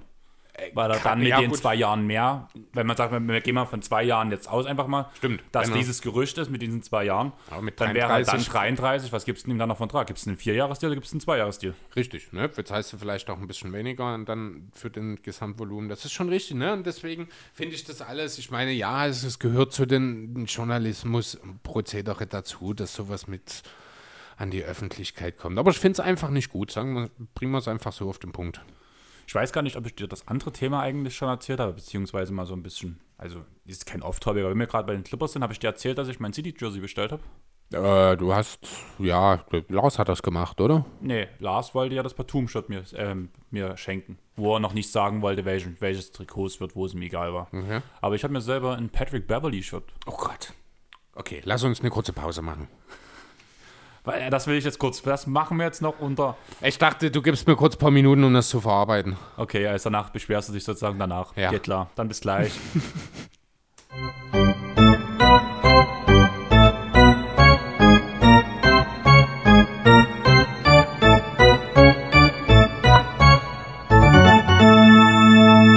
so, Chris, was ist dir jetzt durch den Kopf gegangen?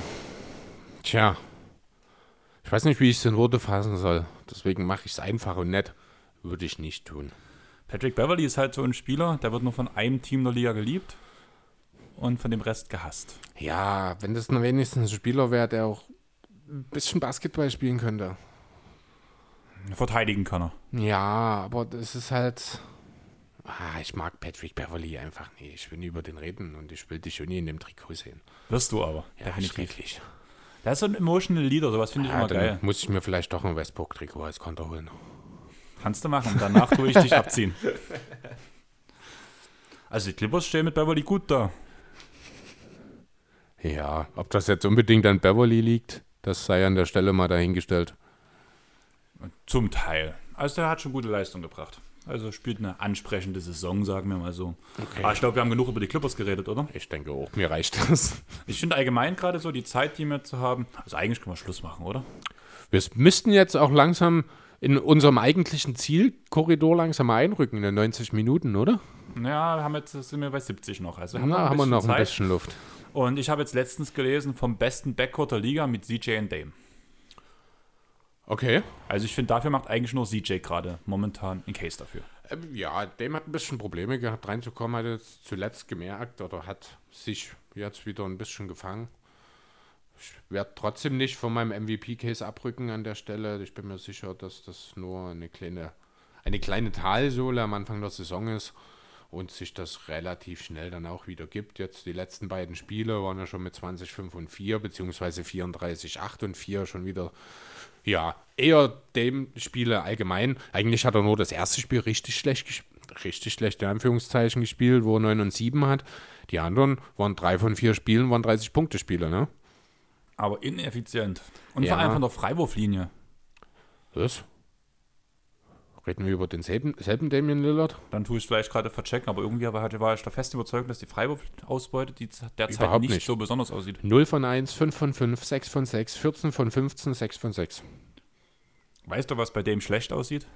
Was denn? Von dem Dollar die Plattenausbeute zu kriegen. Was? Schallplatten. Der hat keine Schallplatten, der Junge. Ja, das ist, das ist ein moderner Hip-Hopper. Was hast du erwartet? Der hat tatsächlich nur ein Album, was du dir kaufen kannst. Und das nur auf CD. Und ich habe auf fünf Seiten geguckt, so ähm, wo man halt die Künstler googelt, oft also direkt Plattenseiten, wo danach alle ähm, Alben und EPs aufgelistet sind von den, Spiel äh, von den Spielern, sage ich schon, von den Künstlern. Ja. Und was ich bei dem lustig fand, auf allen Plattenseiten, was schätzt du, was für eine Internetseite zum Connecten angegeben wurde? Keine Ahnung, Spotify? ESPN.com. Ach so? Und wenn du da draufklickst, zeigt dir die Statistik der aktuellen Saison an. Okay, super. Musste ich lachen, weil, also, ich- weil ich wollte mir halt, oder ich hätte gern eigentlich als Single gehabt die Kobe-Single, weil ich es gern für, de, für den Schrank hätte. Und das Lied Goat von ihm, weil die finde ich später nicht schlecht. Okay. Und einfach so wegen dem und sowas hätte ich eigentlich gern eine Schallplatte von ihm im Schrank stehen. Aber gibt's einfach nicht. Kann man sich eigentlich auch selbst CDs auf Platte machen lassen? Keine Ahnung. Also ich weiß, dass du dir selber ähm, Sachen pressen lassen kannst. Ein Kumpel von mir hat ja letztes Jahr geheiratet. Und das war eigentlich eine ganz lustige Geschichte so. Er wollte halt seiner Freundin einen Antrag machen und wollte halt, da hat er einen Song geschrieben dafür und wollte danach von seinen ganzen Freunden, so der engere Kreis so, die dann auch Trauzeuge war ich halt auch dabei, hat er Aufnahmen gemacht, warum mir den beiden alles Glück der Welt wünschen. Und das wollte er halt, ein, er wollte dieses Lied spielen, wo dieses Ja oder Nein kommt danach von ihr. Und danach hätte er per Videobotschaft oder Audiobotschaft die Glückwünsche der Freunde eingespielt. Coole Idee. Ja, hat zu lange gedauert. Maxi hat dann einen Antrag gemacht. Oh. Okay. Kai völlig hinüber. Also er hat natürlich Ja gesagt, weil Ja. er auch heiraten wollte. Aber daraufhin hat er danach diesen Antrag bei der Hochzeitsfeier nochmal wiederholt, weil er halt auch schon alles fertig hatte und das natürlich so geil durchplant war. Und er hat ganz viele Mikros im Raum aufgestellt und hat die ganze ähm, Hochzeit aufgenommen. Allen Sound, alle Musikacts, alles, was aufgelegt wurde Krass. und so weiter und so fort. Und diesen kompletten Hochzeitsabend hat er, glaube ich, auf zehn Schallplatten pressen lassen. Krass. Also es geht auf jeden Fall. Ja. Aber wie das dann vor allem bei der Rechtevergabe von CD auf ist, keine Ahnung. Ja. Bloß um. Aber mega romantisch, oder? Ganz Das ist eine coole Sache, auf jeden Fall. Also das ja, kann auch keiner so schnell ja, toppen, muss ich sagen. Das stimmt allerdings. Das ist natürlich dann ärgerlich, wenn die Frau dann einen Schnellschuss, also einen Schnellschuss war es ja nicht, aber dann einfach dort zuvor kommt, sage ich mal. Ja, die waren jetzt ja auch schon Ewigkeiten zusammen. Also Mhm. Ist er auch schon ungeduldig geworden. Wahrscheinlich, auf jeden Fall war er, dass beide zur selben Zeit vor allem auch noch diesen Gedanken hatten. Ja. ist so lustig. Und einfach, also Maxi muss es auch, glaube ich, mit dem Essen gemacht haben, danach einen Ring halt so, das- dieses typische, ich glaube, im Sektglas oder sowas Okay. muss das gewesen sein. Ja. Also dieses typische, ist schon süß und romantisch. Aber wenn du es halt mit dem Antrag von Kai vergleichst, das wäre halt Das so. sind schon zwei Boom. unterschiedliche Welten, ja, das stimmt. Jo. Ähm, zurück zu den Blazers, oder? Mhm. Was hältst du dieses Jahr von den Blazers? Ah, ich habe noch nicht viel von den Blazers an sich jetzt mitbekommen. Ich bin ja sehr, sehr optimistisch, was das Team an sich angeht. Waren wir beide. Ich habe es ja sogar noch weiter oben als du gesehen. Genau, also es sind jetzt 3 zu 2 gestartet. Wie gesagt, dem fängt sich jetzt. Ansonsten, ah, ich kann noch nicht viel zu den Blazers sagen, um ehrlich zu sein. Ich finde, guck CJ spielt genial. Also Ja. ich habe jetzt schon zwei oder drei Blazers-Spiele gesehen. Ich habe zum einen das Clippers-Blazers-Spiel gesehen und danach jetzt letzte Nacht ähm, Golden State gegen die Blazers. Mhm. Und es sieht schon gut aus. Ich finde irgendwie, ge- also so gefühlt vom Sehen her, vom Eye-Test her, Bricken, die Blazers, alle Dreier, die uncontested sind Okay. und die Contesteten treffen sie. Also die warten, sollten vielleicht wirklich besser warten, bis der Gegner direkt dran ist und dann nach einem Dreier ins Gesicht geben, dann sitzt er. Okay. Also vor allem Carmelo Anthony. Der ist das beste Beispiel. Ja, gut, jeder, das ist ja normal. jeder freie Wurf vers- versammelt er. Aber Quoten sehen super aus, muss ich sagen. Ne? Also ja spielt gut. Drittbeste Scorer mit 13 Punkten, 90,5 von der Linie, 40% Zweierbereich. Gut, das ist jetzt okay. 50% Dreier, insgesamt 43%. Das ist schon okay. Das geht. Das sind am Ende 13,3 Punkte aus weniger als neun Würfen. Das ist schon in Ordnung. Er ist damit der drittbeste Scorer, wie gesagt. Wo ich mir mehr erhoffe noch im Laufe der Saison, ist einerseits von Nokic im offensiven Output. Also der ist jetzt bisher noch nicht mal zweistellig, was das Scoring angeht. Brauche aber auch nicht so, wie er spielt. Er spielt also er ist wirklich Dreh- und Angelpunkt mit des Spiels. Er, hat ganz, er bekommt ganz viele Touches, aber spielt sie einfach schlau weiter. Muss man ganz ehrlich sagen, der spielt auch eine sehr gute Saison. Äh, Ja, ohne Frage, das will ich gar nicht, äh, an, äh, wollte ich damit gar nicht sagen, aber wenn es dann irgendwann mal drauf ankommt, brauchst du einen dominanteren Sender, da muss mehr von Nokic kommen. Das ist, haben wir halt auch letzte Saison gesehen, wo er bis zum Lockdown verletzt gefehlt hat und in der Bubble war er dann da, dann sahen die Blazers halt wie ein ganz anderes Team aus. Ja, das hat nicht nur mit den heroischen Leistungen von Lillard an der Stelle zu tun, also da muss ein bisschen mehr kommen. Ich meine, äh, bisher scoret Kanter mehr als Nokic. Ja, aber wie? Also, das kannst du dir nicht angucken, wie Kanter spielt. Also Inwiefern? Kanter ist für mich wirklich ein Schwachpunkt im Team. Inwiefern? Naja, zum einen hast du wirklich diesen defensiven Punkt und das sieht noch schlechter aus als die letzten Jahre, wie ich finde. Okay. Danach sind, also er holt relativ viele Offensiv-Rebounds, kann man sagen, wieder mal. Ja, das ist ja normal. Ja, aber das Ding ist, dass er danach, wenn er den Offensiv-Rebound nicht bekommt, ärgert er sich unterm gegnerischen Korb und bleibt stehen. Okay. Also ungelogen, bleibt stehen. Mhm. Also ist schon fünf, sechs Mal aufgefallen. Also, nein. Also, ich verstehe nicht, warum er so viel spielt, muss ich ganz ehrlich sagen. Weil wirklich, also, für, wenn, er, wenn er zwei Punkte macht, kassiert er vier. Und Okay. auch die Punkte, Ja, gut. die Würfe, die er sich nimmt, sind auch nicht schlau. Er trifft sie momentan, ja.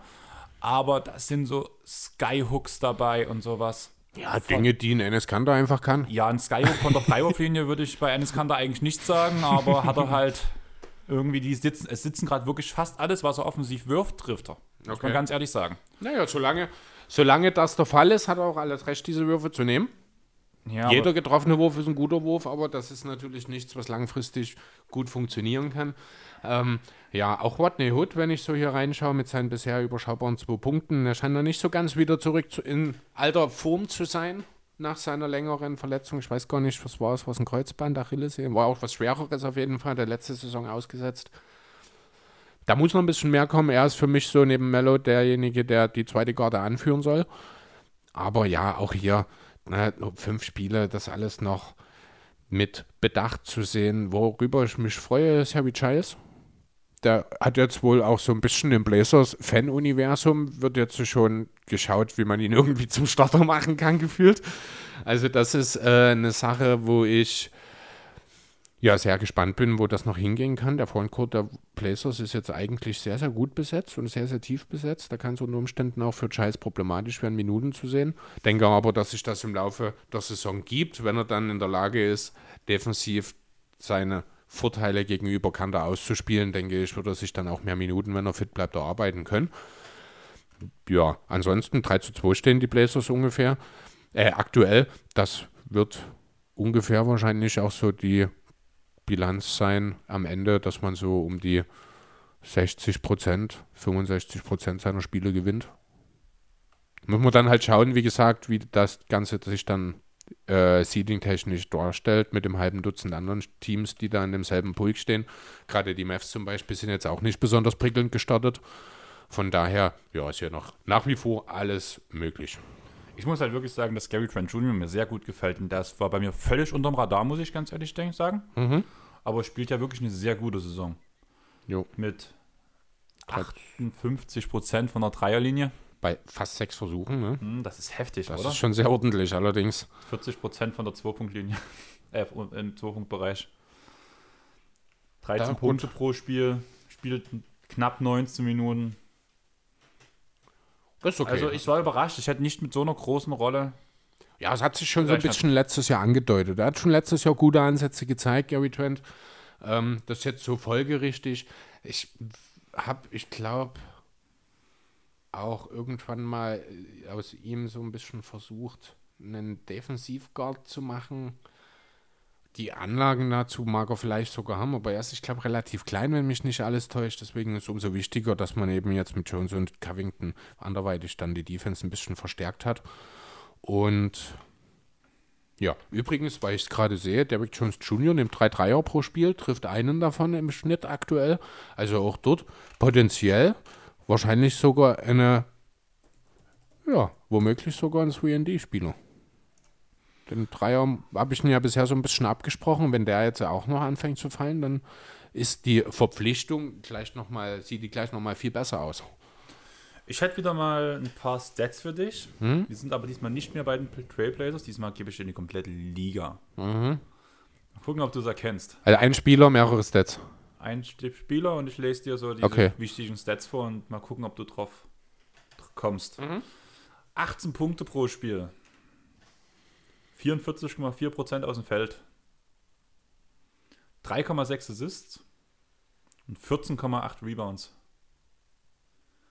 56% von der Freiwurflinie. Ist das Andre Drummond? Das ist Drummond. Ja. Heftig, oder? Krass. Also, ich war echt überrascht, wo ich das gelesen habe. Also eigentlich dieser 14,8 ist eigentlich der einzige richtig krasse Indikator dafür, weil er halt schon immer ein guter Rebounder war. Ja, die 56% Freiwurfquote haben es mir dann gebracht. Ja. Aber auch knapp vier Rebounds pro Spiel. Offensiv, offensiv Achso, Rebounds. okay. Knapp vier Stück. Mhm. So am. das ist heftig. Also, Kann man schon mal machen, klar. Das ist nicht so übel. Also, muss ganz ehrlich sagen, 44% Field Goal Quote für einen Spieler wie Andre Drummond ist schwach. ich habe gerade auch eigentlich gedacht, wo ich das oben gelesen habe, dass er mehr Dreierversuche nimmt, weil ich habe schon sogar schon Dreier gesehen von Drummond diese Saison. Ja, 0,8 im Schnitt in fünf Spielen. Das sind quasi vier. Quatsch. Ja, doch, na klar, hat er vier und fünf genommen. Hat aber noch keinen getroffen. Mhm. Jo. Ich fand's also. Wollen wir nochmal über Cleveland reden? Du hast mir, hast mir von. Über, über Sexland? über sechs Lass uns über Sexland reden. Ähm, ja, Shoutouts an Matt von Talking the Game. Er hat es ja so ein bisschen kommen sehen, ne? dass Sexton und Garland äh, den Backcourt der Cavs durchaus anführen können. Ich habe es nicht gesehen, gerade das Thema Playmaking habe ich den Cavs abgesprochen. Da scheint jetzt der Darius Garland nochmal einen Schritt gemacht zu haben, was rein die Zahlen angeht, wohlgemerkt. Wie gesagt, das Cavs-Spiel ist das einzige Spiel der Sixers, was ich nicht gesehen habe. Deswegen kann ich da relativ wenig dazu sagen. Was mir aber aufgefallen ist, auch Sexton spielt bisher unheimlich effizient, 26 Punkte, trifft 60 Prozent seiner Dreier in relativ geringem Volumen, aber mit drei Versuchen, trifft über 55 Prozent generell aus dem Feld, das ist bockstark. Garland legt 19 Punkte auf, nicht ganz so effizient, aber trotzdem noch überaus effizient, 50 Prozent aus dem Feld, 51 Prozent Dreier bei sechs Versuchen, ist eigentlich lächerlich. Und was mich hier wirklich deutlich überrascht, sind die über sieben Assists, die Garland in dieser Saison auflegt. Das habe ich ihm nicht zugetraut. Das, Das habe ich aber auch gesagt, zum Beispiel. Das- deswegen ja, das hatte ich stimmt. ja am Anfang der Saison immer auch mein Fantasy League Team deswegen geholt, weil ich schon Playmaking-technisch einen Schritt nach vorne sehe. jo. Und wenn man dann auch noch zu den sieben Assists nochmal die 19 Punkte zählt von ihm, Das ist schon, vielleicht sprechen wir hier auch, ich weiß nicht, ist sein zweites Jahr, ne? Ah, dann ist es eher kein Most Improved-Kandidat. Äh, wenn ich hier an der Stelle aber nochmal definitiv in den Raum werfen möchte, ist JaVale McGee. Der eine gute Saison bisher spielt in Cleveland als Backup von Drummond, macht fast 10 Punkte, trifft über die Hälfte seiner 1,23, äh, nee, trifft genau die Hälfte seiner 1,23er pro Spiel. Kann jetzt nicht beurteilen, was das für Dreier waren, ob das jetzt Crunch-Time, äh, Garbage-Time-Dreier waren, wo er einfach mal aus Spaß abgefeuert hat. Aber wenn du mehr als einen nimmst als Center, gerade als ein Center wie Javal McGee, dann ist das auf jeden Fall erwähnenswert, was jetzt den Cavs natürlich, die ja bockstark gestartet sind. Ich weiß nicht, jetzt stehen sie bei 3 zu 2 inzwischen. Äh, jetzt ist Love ausgefallen, wird, ich glaube, einen Monat fehlen. Das wird einerseits problematisch, weil halt eine Stretching-Option auf der 4 fehlt, die Larry Nance einfach nicht ist. Drei bis vier Wochen fehlt er. Und danach wird er erstmal neu real. Also genau, also einen Monat, Monat ungefähr, genau. Ähm, und auf der anderen Seite tut das natürlich auch dem potenziellen Trade-Wert, den Kevin Love vielleicht gehabt hätte haben können, äh, tut das jetzt natürlich auch nochmal weh. Von daher, ja, denke ich, ist die, der große Hype der Cavs, der jetzt hier zum Saisonbeginn Augen gebrochen hat, wird sich wohl so nicht bestätigen. Ich denke, da wird es relativ schnell wieder in den Keller gehen. Irgendwann wird Sexton auch anfangen, seine Würfe nicht mehr zu treffen und Garland genauso. Ey, die sind, ich habe beide in Fantasy League Teams. Ja, nicht und? so, die bleiben, die bleiben so gut. Wessen Problem ist denn Die das? werden MVP. Die sind nicht so gut. Also, Die- sorry. Also, ich, die sind auch einfach nicht so gut, wie sie jetzt bisher gespielt haben. Das muss man auch mal dazu Die werden sich sagen. die MVP-Trophäe teilen. ja, dann müssen sie sich nur noch klären, wer die Hände und wer die Füße kriegt. Außer es kriegt Andrew Drummond. Aber der wird eher Defensive Player of the Year. Genau. Und die, Mavs, und die Cavs Meister. Gegen die Lakers. Nee, nee, nee. Gegen die Kings. Dafür haben die Kings, sind die Kings nicht gut genug gestartet. Vielleicht. Ja, das stimmt natürlich. Ah, ja. Nee, dann, warte, dann lass mich mal ganz kurz auf die Tabelle gucken. Äh, dann natürlich gegen die Pelicans. Wobei, die Kings stehen auch 3 zu 2, also hör auf damit. Okay, das hatte ich gar nicht Ja, so positiv. also bleibt mein, bleiben die Kings. Ah, da fällt mir gerade ein. Äh, ich muss noch mal kurz äh, mir die Spiele der Nets angucken, denn du hast mir am Anfang der Woche auf meine Frage keine Antwort gegeben. Hatte vielleicht einen Grund. Ach so, doch, ich hab dir gesagt, du kannst das wechseln. Nee, du hast nur haha okay geschrieben. Ja, das okay ist, dass die Bestätigung Oder gewesen, bloß du wechseln- haha, ich glaube sogar bloß haha. Ich suche das jetzt nicht, mein Handy liegt ganz weit weg. Nee, ich bin, auf jeden Fall war das, das kannst du von mir aus ruhig machen. War so die Also ich Aussage habe dahinter. jetzt aber tatsächlich die Woche auch nicht geschaut. Hintergrund ist folgender. Ähm, Spencer Dinwiddie hat sich ja verletzt und mein Six-Man-Typ ist Caris LeVeur und ich habe dann direkt nach der Verletzung, gleich am Montag, ich glaube, hatte ich dir geschrieben, sollte sich LeVeur jetzt als Starter entpuppen, was ich nicht glaube, aber ich habe es mir auch nicht wirklich angeschaut äh, in den letzten Spielen, dann würde ich gerne auch auf Carmelo Anthony umstellen. Das war der Gedanke dahinter. Jetzt schauen wir mal kurz rein hier in die Spiele. Er hat nur eins als Starter gespielt. Das ist das gewesen, wo Durant und Kyrie beide auch äh, geschont wurden. Ich glaube sogar das erste Spiel nach den Widdys Verletzung gewesen. Von daher bin ich optimistisch, dass ich meinen Leveur-Tipp behalten kann. Wahrscheinlich heißt das dann, dass Shemet startet. Schauen wir mal. Landry Shemet. Ah, ich liebe es. Shemet. Wer schreiben kann, ist klar im Vorteil. Start. Nee, der hat noch. Wer startet denn jetzt für Dinwiddie? Ja, wenn das eine Spiel nach der Verletzung KD und Kyrie geschont wurden und das eine Spiel LeVert gestartet hat, ist doch logisch, dass das erst dieses eine. War das bloß das eine Spiel? das Spiel ist doch, die haben doch nie nur ein Spiel gemacht seit, seit Weihnachten.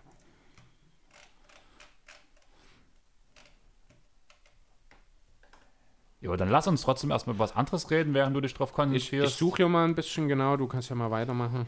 Du bist ja gerade noch. Ich, ich hänge immer noch gerade bei den Cavs rum. bei BK Rap. Timothy Luau Cabarro Siehst du. hat gegen die Nets gestartet, jetzt im letzten Spiel. Gegen die Nets. Äh, gegen die Hawks. Gegen die Hawks haben sie zweimal in Folge gespielt. Mal sehen, wie das in dem ersten Spiel gegen Atlanta gewesen ist.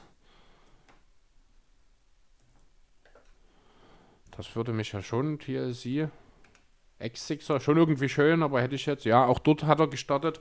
Ja, also will er offenbar, will Steve Nash äh, die Kombination aus LeVert und Shemet weiter von der Bank bringen. Ja, die Kombination ist ja eher Allen und LeVert. Also die beiden ergänzen sich so perfekt von der Bank, finde ich. Ja, aber es ging ja gerade darum, um den zweiten Starterposition. Da hätte ich ja Shemet erwartet. Ja, aber das Da Ding. aber er jetzt TLC nimmt, Ach so. sage ich, dass man offenbar das Okay. Guard-Duo LeVeur und Shemet weiter von der Bank bringen will. Das war jetzt mein Gedanke dafür. Dass der Allen, Allen natürlich wahrscheinlich der wichtigere Spieler im Vergleich zu Shemet ist, ist klar. Genau, aber Timothy Luavo Cabarro ist also der fünfte Starter, wenn jetzt den Widi fehlt. Dann können wir ja noch mal kurz über Phoenix reden, oder was hältst du davon? Ähm, ja, mach mal. Weil stehen 5-1. Mhm. Devin Booker macht gerade mal 20,5 Punkte.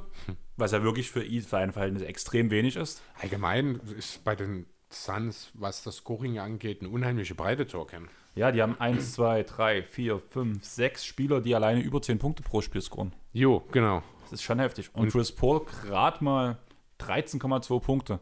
Klar macht seine Das 8 ist jetzt nicht viel weniger als letztes Jahr, oder? Ich glaube, letztes Jahr war bei 17 Punkten. Waren es noch so viel letztes Jahr? Ich bin schon auf den Klick drauf hin, kann ich dir Okay, gleich was sagen. mir halt aufgefallen ist, sind die nur 17,6. Okay, sind die nur 12 Punkte von Aiden. Die fallen mir so ein bisschen auf. Hat, ja, effizienztechnisch kann es eigentlich nicht sein. Trifft 54 Prozent, nimmt halt nur 9,5 Würfe aktuell.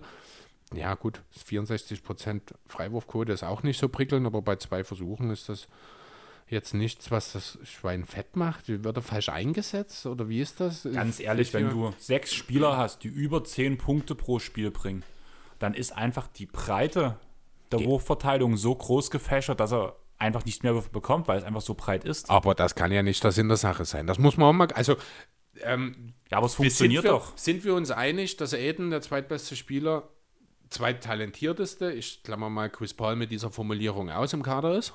Dann ja. Also, wenn du Chris Paul rausnimmst, ja, sonst wäre. Genau. Ja, sollte nicht, so, warte, ich sortiere es mal nach genommenen Würfen, Würfen kurz. Dann landet DeAndre Aiden auch auf Platz 5, weil, ja gut, Pauls 11 Würfe, relativ uneffizient bisher, der gute Kerl, für seine Hm, Spielt eine Verhältnisse. schlechte Saison. Also, schlechte Saison. Für seine in Verhältnisse halt, ne?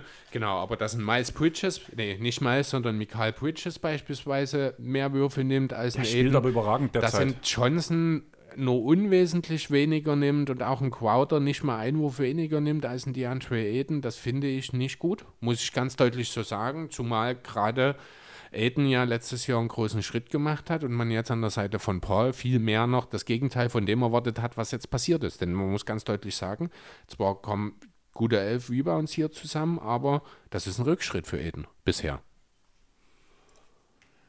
1,3 Blocks klingt erstmal nicht schlecht. Jo, die bringt übrigens Michael Bridges auch. Ich habe nichts gesagt. Hat er auch einen Rückschritt gemacht bei den Blocks. Der war letzte Saison bei 1,5. Wie viele Minuten waren es letztes Jahr? Ähm, 32,5. Jetzt sind es nur noch 29,3. Ja, aber das kann nicht diesen Abfall zu Nee. bedeuten haben. Jo, es ist schwierig, aber man kann halt echt nicht sagen, man, wenn was funktioniert, soll man es spielen und Der- die Suns funktionieren. Der Erfolg gibt den Suns recht, das ist richtig. Und ich denke, das ist diese große Wurfverteilung. Einfach weil die Effizienz ja auch wirklich bei den Spielern nicht schlecht ist. Ja, klar, aber das kann natürlich perspektivisch, äh, kann das schon zu Unstimmigkeiten führen, wenn ein Aiden vielleicht der Meinung ist, dass er nicht mehr genug Abwür äh, Abschlüsse bekommt, wie er seiner Meinung nach verdient und wie wahrscheinlich auch die große Öffentlichkeit das der Meinung ist. Ich meine, ich, keine Frage, Michael Bridges ist ein sehr, sehr talentierter Spieler, wird aber ähm, äh, nie mehr als ein elitärer 3D-Roleplayer werden. Ja, also ich sehe kein Ausdauerpotenzial in ihm. Ja, aber ganz ehrlich, das, was er jetzt gerade zeigt, muss man sagen, ist halt das, was er bringen muss. Also 10 Ja. von 10, also nee, was er jetzt, was er bringen muss, er tut gerade wahrscheinlich Überperformer, deswegen bekommt er so viele Spielanteile. Deswegen hat er diese 15, Komma irgendwas Punkte. Er, muss, ich muss noch mal kurz hier rumgucken, er nimmt oder wirft 50% von der Dreierlinie, nimmt 10 Abschlüsse, Und hat noch keinen einzigen Freiwurf vergeben. noch keinen einzigen Freiwurf vergeben, macht 1,3 Blocks. 0,8 Steals, also es sieht auch sehr ordentlich aus. Wie gesagt, ne, also ich will, ich will ihn nicht schlecht reden. Ne? Wie, ähm, Er hat einen riesen Schritt gemacht. Saison. Bridges, ähm, und das ist das, was ich damals als Außenstehender nicht verstehen konnte, was ich jetzt langsam fang, anfange zu verstehen, ist der Grund, warum man Upe ja ohne weiteres abgeben konnte. Das macht schon Sinn. Ähm, trotzdem sollte Aiden in diesem Team derjenige sein, der die zweitmeisten Würfe nimmt. Also ohne Wenn und Aber, da finde ich auch, darf es gar keine Diskussion an der Stelle geben. Aiden ist hier ganz klar, muss die zweite Option im Angriff sein. Möchte an der Stelle auch positiv nochmal Cam Johnson erwähnen. Der ist ja letztes Jahr so ein bisschen ähnlich wie Jalen Smith dieses Jahr ein bisschen ausgelacht. Also die Suns sind vielmehr ein bisschen belächelt worden für den Pick. Ich weiß nicht mehr genau, ja, so um den 10. bis 14. Pick, ich glaube, waren die Suns letztes Jahr dran. Ich hatte Cam Johnson damals so ein bisschen eigentlich auf der Ohr für die Sixers an rund um den 20. Pick. Das war ja ein ziemlicher Reach damals von Johnson, das VD-Spieler, der sich ja jetzt offensichtlich nach ein bisschen Eingewöhnungszeit auch in der Liga etabliert hat, wirft sehr effizient, 43 Prozent seiner fast 6 Dreier, macht 13,5 Punkte, ist damit also auch einer der vier Spieler, die mehr scoren als die Andre Aiden. Äh, kommt von der Bank mit 22 Minuten, wie gesagt, sehr effizient. Das All-Around-Game ist jetzt statistisch noch nicht so ganz zu sehen. 2,7 Rebounds, eines ist, da kann vielleicht noch mal ein bisschen mehr kommen. Bin ich jetzt in der Zeile verrutscht? Ja, nee, war schon richtig, passt. Aber ja, Cam Johnson ist ein sehr, sehr solider Rollenspieler, auch mit 3D-Potenzial gewesen, äh, geworden. Das wollte ich an der Stelle einfach auch nochmal positiv erwähnen, denn, denn das ist ein Spieler, den ich damals, ich bin froh, dass wir Tybo bekommen haben, aber den ich auch gerne in Philadelphia damals vom Match her hätte sehen wollen. Na dann wäre meine Frage jetzt an dich. Hast du noch was? Habe ich noch Wir wollten was? uns halt kurz halten. Jo, ähm, ja, eine Sache, wir haben schon ein paar Mal angekündigt, nee, angekündigt ist falsch, wir haben es ja fast schon herbeigeschworen, jetzt ist es tatsächlich passiert, Jamorans erste Fehllandung. Nicht beim Abschluss, nicht beim Dank, wo wir es eigentlich hätten erwarten können, dass es sich dabei irgendwann mal am Knöchel was tut, sondern tatsächlich bei einem Blockversuch. Ja, ist dabei auf dem Fuß von Timothy Luabu Cabarro gelandet. Was wird das jetzt für die Memphis Grizzlies bedeuten? Morant fehlt jetzt was? Ein Monat, anderthalb, ich glaube. Jackson Jr. ist noch nicht wieder zurück. Justice Winslow hat auch noch nicht gespielt. Theoretisch fehlen dir die ja, drei oder vier besten Spieler. Ich würde jetzt Valanciunas vielleicht an der Stelle noch über Winslow stellen, weil der also noch nicht darf ich gespielt ganz hat. kurz, bloß weil es eigentlich schon krass ist. Grayson Allen ist raus. Zumindest erstmal das nächste Spiel. Aha. Jaron Jackson Jr. wird neu revaluiert. Okay. DeAndre Melton ist raus. Jamorant ist raus. Drei bis fünf Wochen übrigens. Mhm. DeJounte Porter ist raus. Killian Tilly ist raus. Xavier Tillman ist raus. Irre. Justin Winslow ist raus. Wahnsinn. Das ist echt traurig. Und das sind alles Updates von gestern mit Rojan Mhm. drin. Ich gucke hier auch gerade rein, genau, ja. Gut, Das einiges. alles bloß so kleine, so ja, Ellen nächste Spiel. Nie. Ja. Das sind halt wirklich alle auf Out. Ja. Fehlen ein paar Spieler bei den Es Grizzlies, könnte ist man nicht mal bloß sagen. Day to Day, äh, Day to Day, es ist Out. Also zumindest gegen Horn die Hornets hätten, haben jetzt die Nacht gut. Gute Chancen. Alle Fantasy-Spieler, denen das jetzt alles nichts mehr bringt, weil die ja diese Nacht gegen die Hornets spielen. Oder gespielt haben, ne? Jo, naja, gut. Die Grizzlies hatten ja ohnehin nur im aller, allerbesten Best Case eine Chance auf die Playoffs wahrscheinlich in dieser Saison. Jetzt entwickelt sich diese Saison tatsächlich eher in die Richtung, dass man sich noch einen weiteren Kern für die Zukunft holen kann. Finde ich jetzt auch, ist nicht, gar nicht, nicht mal unbedingt so schlecht. Andererseits ist der Kern halt schon da. Ne? Du hast Morant und Jackson als den One-Two-Punch, der die Zukunft definieren soll. Dann hast du mit Brenton Clark und Ju- Justice Winslow eigentlich zwei sehr, sehr gute Komplementärspieler dazu. Dann hast du Dylan Brooks beispielsweise noch, die äh, ja, ganzen jetzt gerade verletzten jungen Spieler, Grayson Allen, Xavier Tillman, Tilly, auch äh, die Anthony Melton, die alle ihre Rolle spielen können. Also ich glaube, wenn hier nochmal jetzt wirklich ein hoher Draft-Pick dazukommen sollte, können die Memphis Grizzlies durchaus nächstes Jahr dann wirklich darüber reden, die Playoffs zu erreichen. Wären alle fit, wäre das vielleicht sogar dieses Jahr schon, zumindest die Play-Ins, durchaus realistisch gewesen. Ja, jetzt müssen wir aber auch ganz deutlich sagen, der Zug ist abgefahren. Wenn jetzt nochmal für ein paar Wochen äh, na, Moment fehlt, wenn Jackson Jr. weiter fehlt, wenn Winslow immer noch nicht da ist und dann auch erstmal reinkommen muss, dann ja, werden man sich wahrscheinlich um Platz 14 streiten im Westen. Ja. Ähm, hast du noch was auf deiner Liste, Chris? Äh, Habe ich noch irgendwas, was ich unbedingt sagen wollte? Ich habe noch was, aber würde ich rausgehen wollen. Ähm, eine Sache, die mir aufgefallen ist, die ich ein bisschen überraschend fand, äh, sind die Lineups der Hawks. Ist natürlich ein bisschen verwässert, weil sich jetzt Gallo wieder verletzt hat, aber offensichtlich scheint die Idee zu sein, dass Bogdanovic von der Bank kommen soll. Das war doch aber schon vor der Saison so ziemlich klar, dass das so laufen soll. Nee, die Idee war ja eigentlich hauptsächlich Gallo von der Bank. Das ist ja das, was man offen Bogdanovic wurde auch kommuniziert vor der Saison schon, dass er von der Bank kommen sollte. Das wurde während der Preseason entschieden. Okay. Ähm, ja, jetzt ist es halt tatsächlich offenbar so, dass beide von der Bank kommen würden. Dafür sind dann äh, Cam Reddish und die Andre Hunter. No? Ja, ich glaube, mit drin.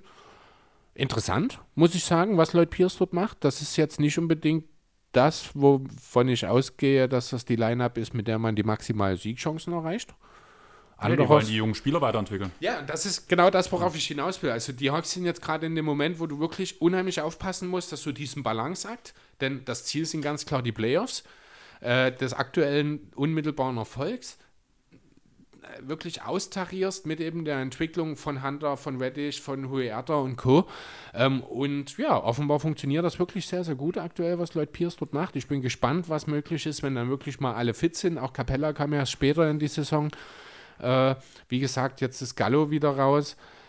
Ja. Wando ist später in die Saison gestartet, auch verletzungsbedingt. Also wenn dieses Hawks-Team mal wirklich komplett ist, bin ich mir ziemlich sicher, werde ich mir auch das eine oder andere Spiel von ihnen anschauen, denn selbst jetzt gibt es ja schon was noch und nöcher John Collins und Trey Young Highlights, durch, die durch die Gegend fliegen. Also das ist ja wirklich irre. 30,6 Punkte.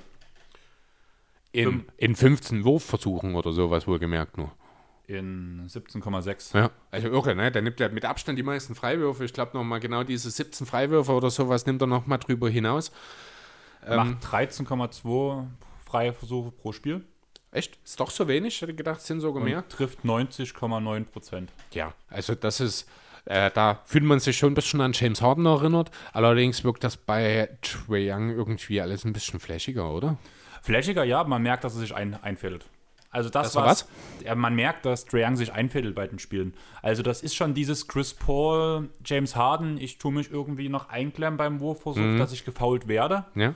Aber einfach da Trae Young das in einer anderen Geschwindigkeit als die beiden machen, sieht es halt nicht so geschunden Es aus. ist halt schneller Aber irgendwie, ne? Guckt ihr wirklich die, oder guckt euch mal eine Replay an, wie Jay, wenn Trae Young gefoult wird. Der fädelt sich genauso wie James Harden ein. Ja, das ist halt heutzutage, es wird immer mehr Leute geben, die das machen, denn das ist ein Schlupfloch in der Regelauslegung und die cleveren Offensivspieler, die werden das immer mehr sich zunutze machen. Ich denke, James Harden hat da nur einen Trend gestartet, der, wenn die Liga nicht aufpasst, dem Gesamtprodukt auch durchaus negativ zur Folge haben kann. Ne? Ich sehe es definitiv als negativ an. Bei Chris Paul fand ich es schon immer grenzwertig, wenn er es gemacht hat. Aber James Harden hat das ja auf eine ganz neue Spitze getrieben. Okay, Und- apropos Chris Paul, Entschuldigung. Nee, bring erstmal dein Take zu Ende. Trae Young macht es jetzt halt zumindest zum Start der Saison ja nochmal genau, also nochmal ein Stück mehr sogar als James Harden, kann man ja sagen. Ja. Genau. Äh, apropos Chris Paul, bevor du dann zum letzten Thema kommst, meine Szene der Woche. Die muss ich noch loswerden. Es war Anfang der Woche das Spiel äh, der Suns gegen die Kings. Es stand sieben Minuten vor dem Ende, 89 zu 88 für Phoenix. Die starten einen 11 zu 0 Lauf zum 100 zu 88. Nachdem eben dieser Punkt zum 100, also dieser 100. Punkt gefallen ist, läuft Chris Paul wieder zurück in die Defense dreht sich dabei zur Seite, guckt Luke Walton an, den gegnerischen Coach, und signalisiert ihn, ey Kumpel, du musst mal eine Auszeit nehmen, wir machen euch gerade nass. Kurz darauf nimmt Luke Walton eine Auszeit. Fand ich so geil, die Szene. Also Chris Paul, dem reicht es nicht mehr, sein eigenes Team zu trainieren. Der macht das jetzt auch schon mit den Gegnern. Wie gesagt, ist mein sportliches Idol. Ja, ohne Frage. ganz ehrlich Ja. sagen. Ich finde ihn genial als Mensch. Jetzt auch, eigentlich muss ich mir einen Phoenix-Trikot holen mit The Valley. Ich muss allgemein mal, ich brauche eigentlich, brauche ich ganz dringend ein Jokic-Trikot. Das ist eigentlich das, was bei mir ganz oben auf der Liste steht. Na, dann lass wirklich im NBA-Store bestellen. Lass uns mal die Tage überlegen, ja. Und ich will ein Chris Paul The Valley-Trikot haben. Mhm. Und du tust dir dein Jokic CD-Jersey hoffentlich holen. Muss ich nochmal schauen. Also ich habe jetzt auch gar nicht, also dieser Name Jokic, der schwirrt schon seit Monaten im Hinterkopf rum als das nächste Trikot eigentlich, was ich will, weil ich halt auch, muss ich zu meiner eigenen Schande gestehen, kein Nuggets-Trikot zu Hause habe. Ich habe eine Den Denver Broncos Cap zu Hause, aber kein Nuggets-Merch, glaube ich. Nee, wirklich nicht. Ja, und da muss man natürlich mal was dran machen. Naja, dann lass uns, wir ein bisschen Zeit haben wir ja noch, bis dein Parkticket abläuft. Wir können dann einfach mal direkt mal, mal gucken. Muss ja eh eine Weile kopieren, von daher, da du ja abmischst diesem, diesmal. Ist richtig. Jo, ähm, zwei Sachen. Einmal, du hast bestimmt mitbekommen, Ibaka steht auf dem Trade-Block. Das kann ich aber auch total verstehen, wenn er sein Captain die Fresse poliert. Aber coole Reaktion von Kawhi. Hätte ich jetzt nicht unbedingt von ihm erwartet. Hast du das Interview zufällig gesehen? Äh, ich habe äh, den Ausschnitt gesehen, wo er das sagt, zumindest über äh, Ibaka. Das habe ich gesehen. Ich fand halt, also du, also da hat er auch kein Grinsen am Anfang da drauf gehabt. Ja. Es war ja richtig eiskalt so rausgehauen, aber man musste halt einfach auch durch diese Connection, die die beiden haben, dass das halt ist. Und hast du Ibaka seine Reaktion darauf gesehen? Mhm. Nee, die kenn Er ich wurde nicht. danach in, beim, nach dem Training im Interview darauf angesprochen, dass ja er jetzt bei Kawhi auf dem ähm, hier Trade-Block steht und sowas. Und da hat er gesagt, naja, Kawhi ist unser Vocal Leader, was er sagt, wird gemacht. Da merkt man, dass die beiden sich echt gut verstehen. Ja, also es ja. hat schon einen Grund, warum Ibaka nach zu den Clippers gekommen ist und warum er auch, glaube ich, so gut funktioniert. Ja, sicher. Kennt sich halt aus Toronto schon, sind zusammen schon Champion geworden. Und man merkt halt auch, dass er eine Leader-Funktion hat. Also auch jetzt äh, bei, ich habe ja auch die, eigentlich alle Clippers-Spiele mindestens in der 15-Minuten-Zusammenfassung gesehen. Ich glaube, drei von den fünf habe ich halt komplett gesehen, das aktuelle halt noch gar nicht. Da man merkt halt, dass halt vor allem die jungen Spieler viel auf Ibaka zugehen und mit ihm reden. Also vor allem Terrence Mann und Cavangeli sind so Spieler, die kommen immer zu ihm. Okay. Auch Zubac noch. Ja, klar, das ist ein erfahrener Mann. Ein, auch in seiner Ausstrahlung ja auch schon früh wirklich jemand gewesen, der so ein bisschen gesittet ist, sag ich mal, der so diese Ruhe ausstrahlt. Diese auch Professionalität einfach. Also ich glaube, der ist auch schon relativ früh in seiner Karriere zu jemandem geworden, der äh, ja jüngere Kollegen anleitet und so ein bisschen an die Hand nimmt. Ja, aber eigentlich vorstellen. sagt man, das macht man immer so ein bisschen positionsbezogen, aber ich finde das halt so cool, dass halt vor allem so Spieler auch wie Terrence Mann, der nun vom Skillset her, das kommt, also so weiter auseinander gehen die zwei ja gar nicht mehr als die zwei. Und dass trotzdem gerade er zu Ibaka geht und danach man auch merkt, wie Ibaka danach mit der Hand zeigt, zum Beispiel so, wie er aufs Feld zeigt und du siehst, dass er Anweisungen gibt, wie er zu laufen hat, wo er blöde gesagt einem Guard erklärt, wie ein Guard zu laufen hat. Das finde ich halt echt also interessant. So, so außergewöhnlich finde ich das nicht, weil das ist ja schon ein Zusammenspiel. Ich bin mir sicher, da ging es um irgendwelche äh, Off-Ball-Rotationen und irgendwas dergleichen, um irgendwelche äh, Picks, die da gestellt werden. Und Ibaka muss natürlich genau wissen, wo sein Guard langläuft, damit er weiß, wo der Pick ge- gestellt werden muss. Äh, vielleicht ist das auch einfach die Konsequenz dessen gewesen, dass es Man äh, zwei, dreimal vielleicht auch im Training oder auch in dem Spiel vorher vielleicht nicht hundertprozentig umgesetzt hat und Ibaka dann halt sagt, hier, Terrence, pass auf, beweg dich mal eher so herum, anstatt diesen Bogen beispielsweise zu nehmen, denn dort bekommst du die halbe Sekunde, die du brauchst, um dann auf einem Wurf loszuwerden. Ne? Also das mit den Positionsfremd finde ich dann gar nicht so ungewöhnlich, weil halt immer das Zusammenspiel ein bisschen mit da sein muss. Okay, und die andere Sache war, ich weiß nicht, ob du das mitbekommen hast, aber Kawhi hat vor kurzem eine Trading Card von sich unterschrieben, von irgendeinem Edelfan oder sowas, Mhm. der das danach auf Ebay online gestellt hat, um in Kinderheim Geld zu spenden. Oh, und da cool. kamen, glaube ich, 1,2 Millionen oder sowas raus. Also ein Riesenbetrag. Krass. Und Kawhi hat halt gesagt, ich will das noch ein bisschen supporten, deswegen hat er die halt unterschrieben, hat auch dafür Support gemacht, Werbung gemacht und sowas, Mhm. dass halt jetzt diese unterschriebene Trading Card im Umlauf ist. Da war auch ein Stück Trikot mit dabei und ich glaube auch noch eine Grußkarte oder sowas. Da hing irgendwie so ein Briefumschlag, wo noch was zusätzliches in dieser Karte drin steckt. Man hat halt diesen offenen Briefumschlag gesehen, Ja. wo das sah aus wie eine Grußkarte und danach wie die Trading Card reingesteckt wurde von Kawhi und diesem Fan. Schöne Sache nebenbei, dachte ich, schöner Punkt zum Abschluss. Und jo, hast du noch was zu sagen? Nö. Dann würde ich unseren kleinen Werbeblock mal wieder reinfügen. Haben wir die letzten Male immer vergessen. Ist das aufgefallen? Die letzten Male? Ja. Sicher, dass es nicht nur das letzte Mal war? Nein, bei Jonathan auch nicht. Bei Jonathan Echt? haben wir auch relativ abgebrochen und auch bei, ähm, Ja, weil du deine Aufgaben nicht mehr wahrnimmst. ja, ich weiß, ne? weil wir haben immer so lange Folgen, dass wir am Ende Ja, uns nicht stimmt. noch festquatschen können, aber heute sind wir mal unter den zwei Stunden. Wir haben es mal wieder geschafft. Deswegen tue ich jetzt meiner Aufgabe nachkommen. Folgt uns auf Instagram, folgt uns auf Facebook, folgt uns auf Spotify. Lasst uns eine Apple-Rezension da. Bewertet uns auf Apple, hört uns auf Apple, macht alles mit uns auf Apple, was ihr wollt.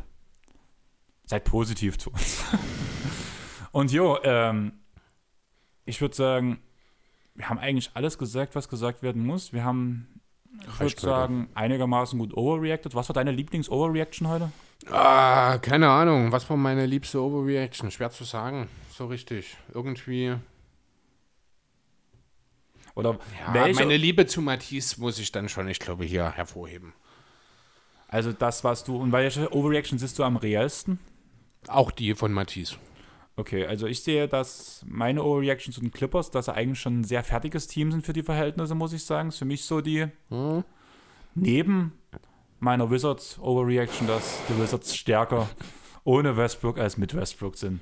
Und damit gehen wir raus. Tschaußen. Ja.